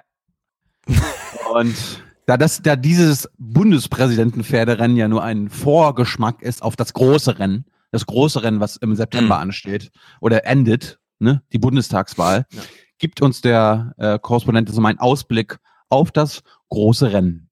Also das ist ein Tag, der klar macht, äh, Sigmar Gabriel, mit dem ist zu rechnen und die Kanzlerin kann sich eben der Unterstützung durch die CSU nicht mehr so sicher sein. Ah, sie kann sich nicht mehr so sicher sein. Ja, dann ist sich Merkel halt nicht mehr sicher. Und wir müssen uns alle mal fragen, warum sollte Merkel das eigentlich alles interessieren? Genau. Also ich meine jetzt wirklich, warum soll sie sich das interessieren? Wenn Merkel nicht mehr Bundeskanzler, also wenn ihr das zu viel wird, hört sie einfach auf. Und wenn nicht, macht ja. sie halt weiter. Das war's. Outro habe ich noch mal Murat Kurnatz, der uns. Nee, das hören wir jetzt gleich. Jetzt? Mach an, ja. Also Frank Walter Steinmeier hat ein paar hm. Leichen im Keller, wie man so schön sagen würde. Und ja, und mit äh, Leichen meint Tilo echte Leichen und mit Keller meint Tilo Guantanamo. Und wir sagen einfach mal gar nichts, wir müssen gar nichts zu sagen. Murat Konatz erklärt uns das von alleine. Und äh, dann gibt's Leute, die unter Folter ihr Leben lassen für irgendwas. Und, und äh, meine Zeit war noch nie gekommen.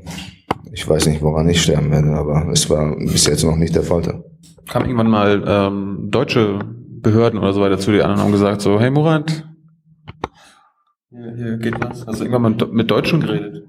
Also als Frank-Walter Steinmeier äh, den Angebot hatte, mich da rausholen zu können. Der hat ein An Angebot bekommen? Ja, ja, von der, von der, äh, äh, vom Geheimdienst aus. Er hat diesen Angebot gehabt und er hat gesagt, nee, will ich nicht, aber zur selben Zeit hat er äh, äh, ähm, ein Expertenteam rübergeschickt nach Guantanamo, was er nicht hätte machen dürfen, weil es, weil man in einem Foltercamp Menschen nicht verhören darf. Aber hat er gemacht, hat er auch geheim gehalten von der Öffentlichkeit, auch von meiner Familie und und äh, die haben mich verhört drei Tage lang. Die haben sogar Fangfragen gestellt, wo ich nur Ja und Nein antworten durfte und nicht überlegen durfte, einfach sofort antworten, indem sie halt gefragt haben, Mögen Sie Milch? Sind Sie ein Terrorist? Sind Sie ein Mitglied bei der Al-Qaida? Haben Sie weiße Schuhe oder schwarze Schuhe gehabt? Und also, ja, nein, nein, ja. Ja, genau, so, so, so ein halt äh, Kinderspielen, so, aber was ziemlich ernst ist. Und äh, selbst das hat nicht geklappt und die sind zum Schluss gekommen, dass ich unschuldig sei und keine Gefahr für Deutschland und weder für Israel.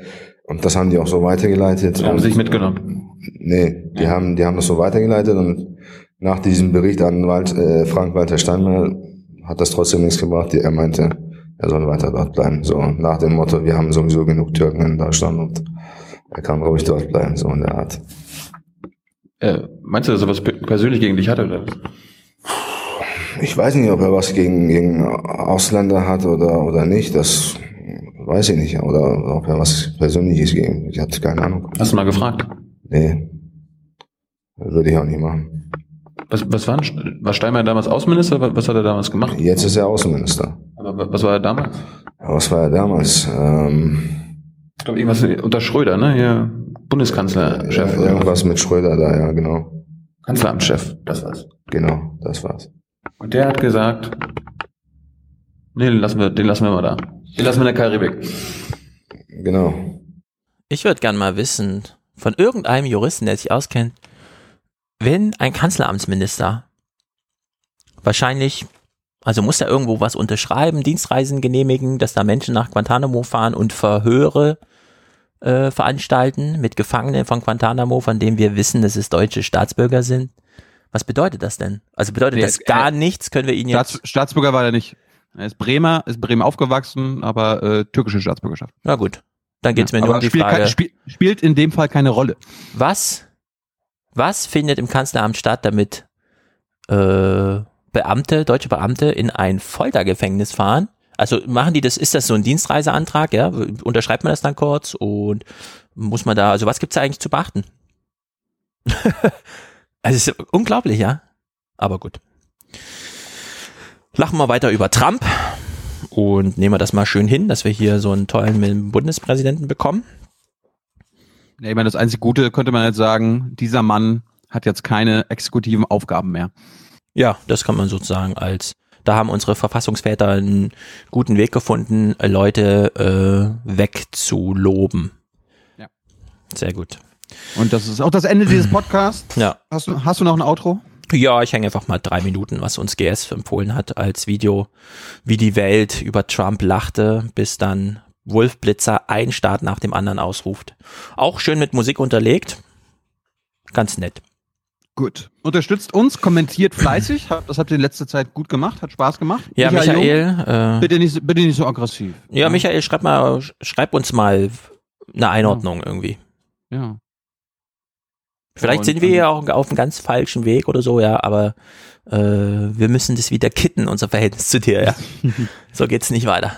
Und ansonsten geht auf iTunes, bewertet unseren Podcast. Ja. Die Lage der Nation hat ganz schön viel Vorsprung. Ja, 300, das heißt, 300 Stimmen. Also. Das, ich verstehe das gar nicht. Geht und votet. Alrighty. Aber nur für uns. Aber nur für uns. Und für ja, Jung genau. Naiv. Und für Jung und Naiv. Goodbye. Bis dann.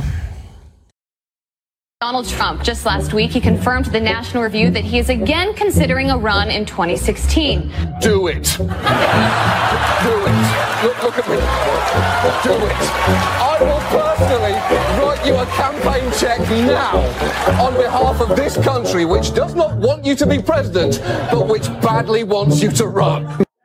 Donald Trump has been saying that he will run for president as a Republican, which is surprising since I just assumed he was running as a joke.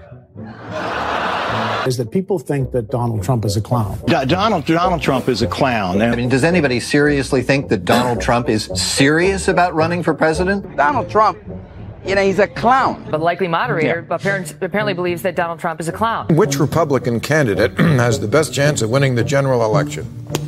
Of the declared ones right now, Donald Trump.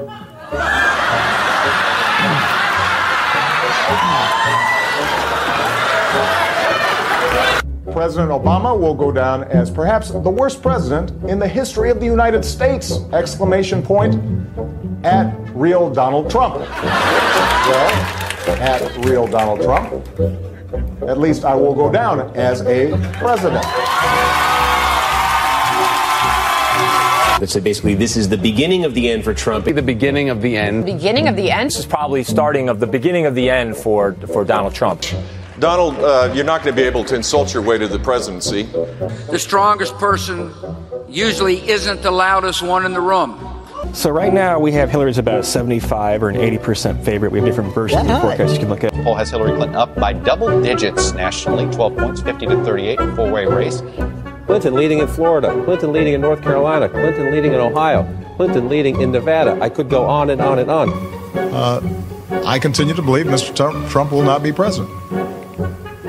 And so, right now, Mr. Trump, to answer your call for political honesty, I just want to say you're not going to be president, all right? It's been fun. It's been great. I love you. Come on, come on, buddy. We have a major projection right now. Donald Trump will take Ohio. That CNN projects Donald Trump will carry the state of Florida.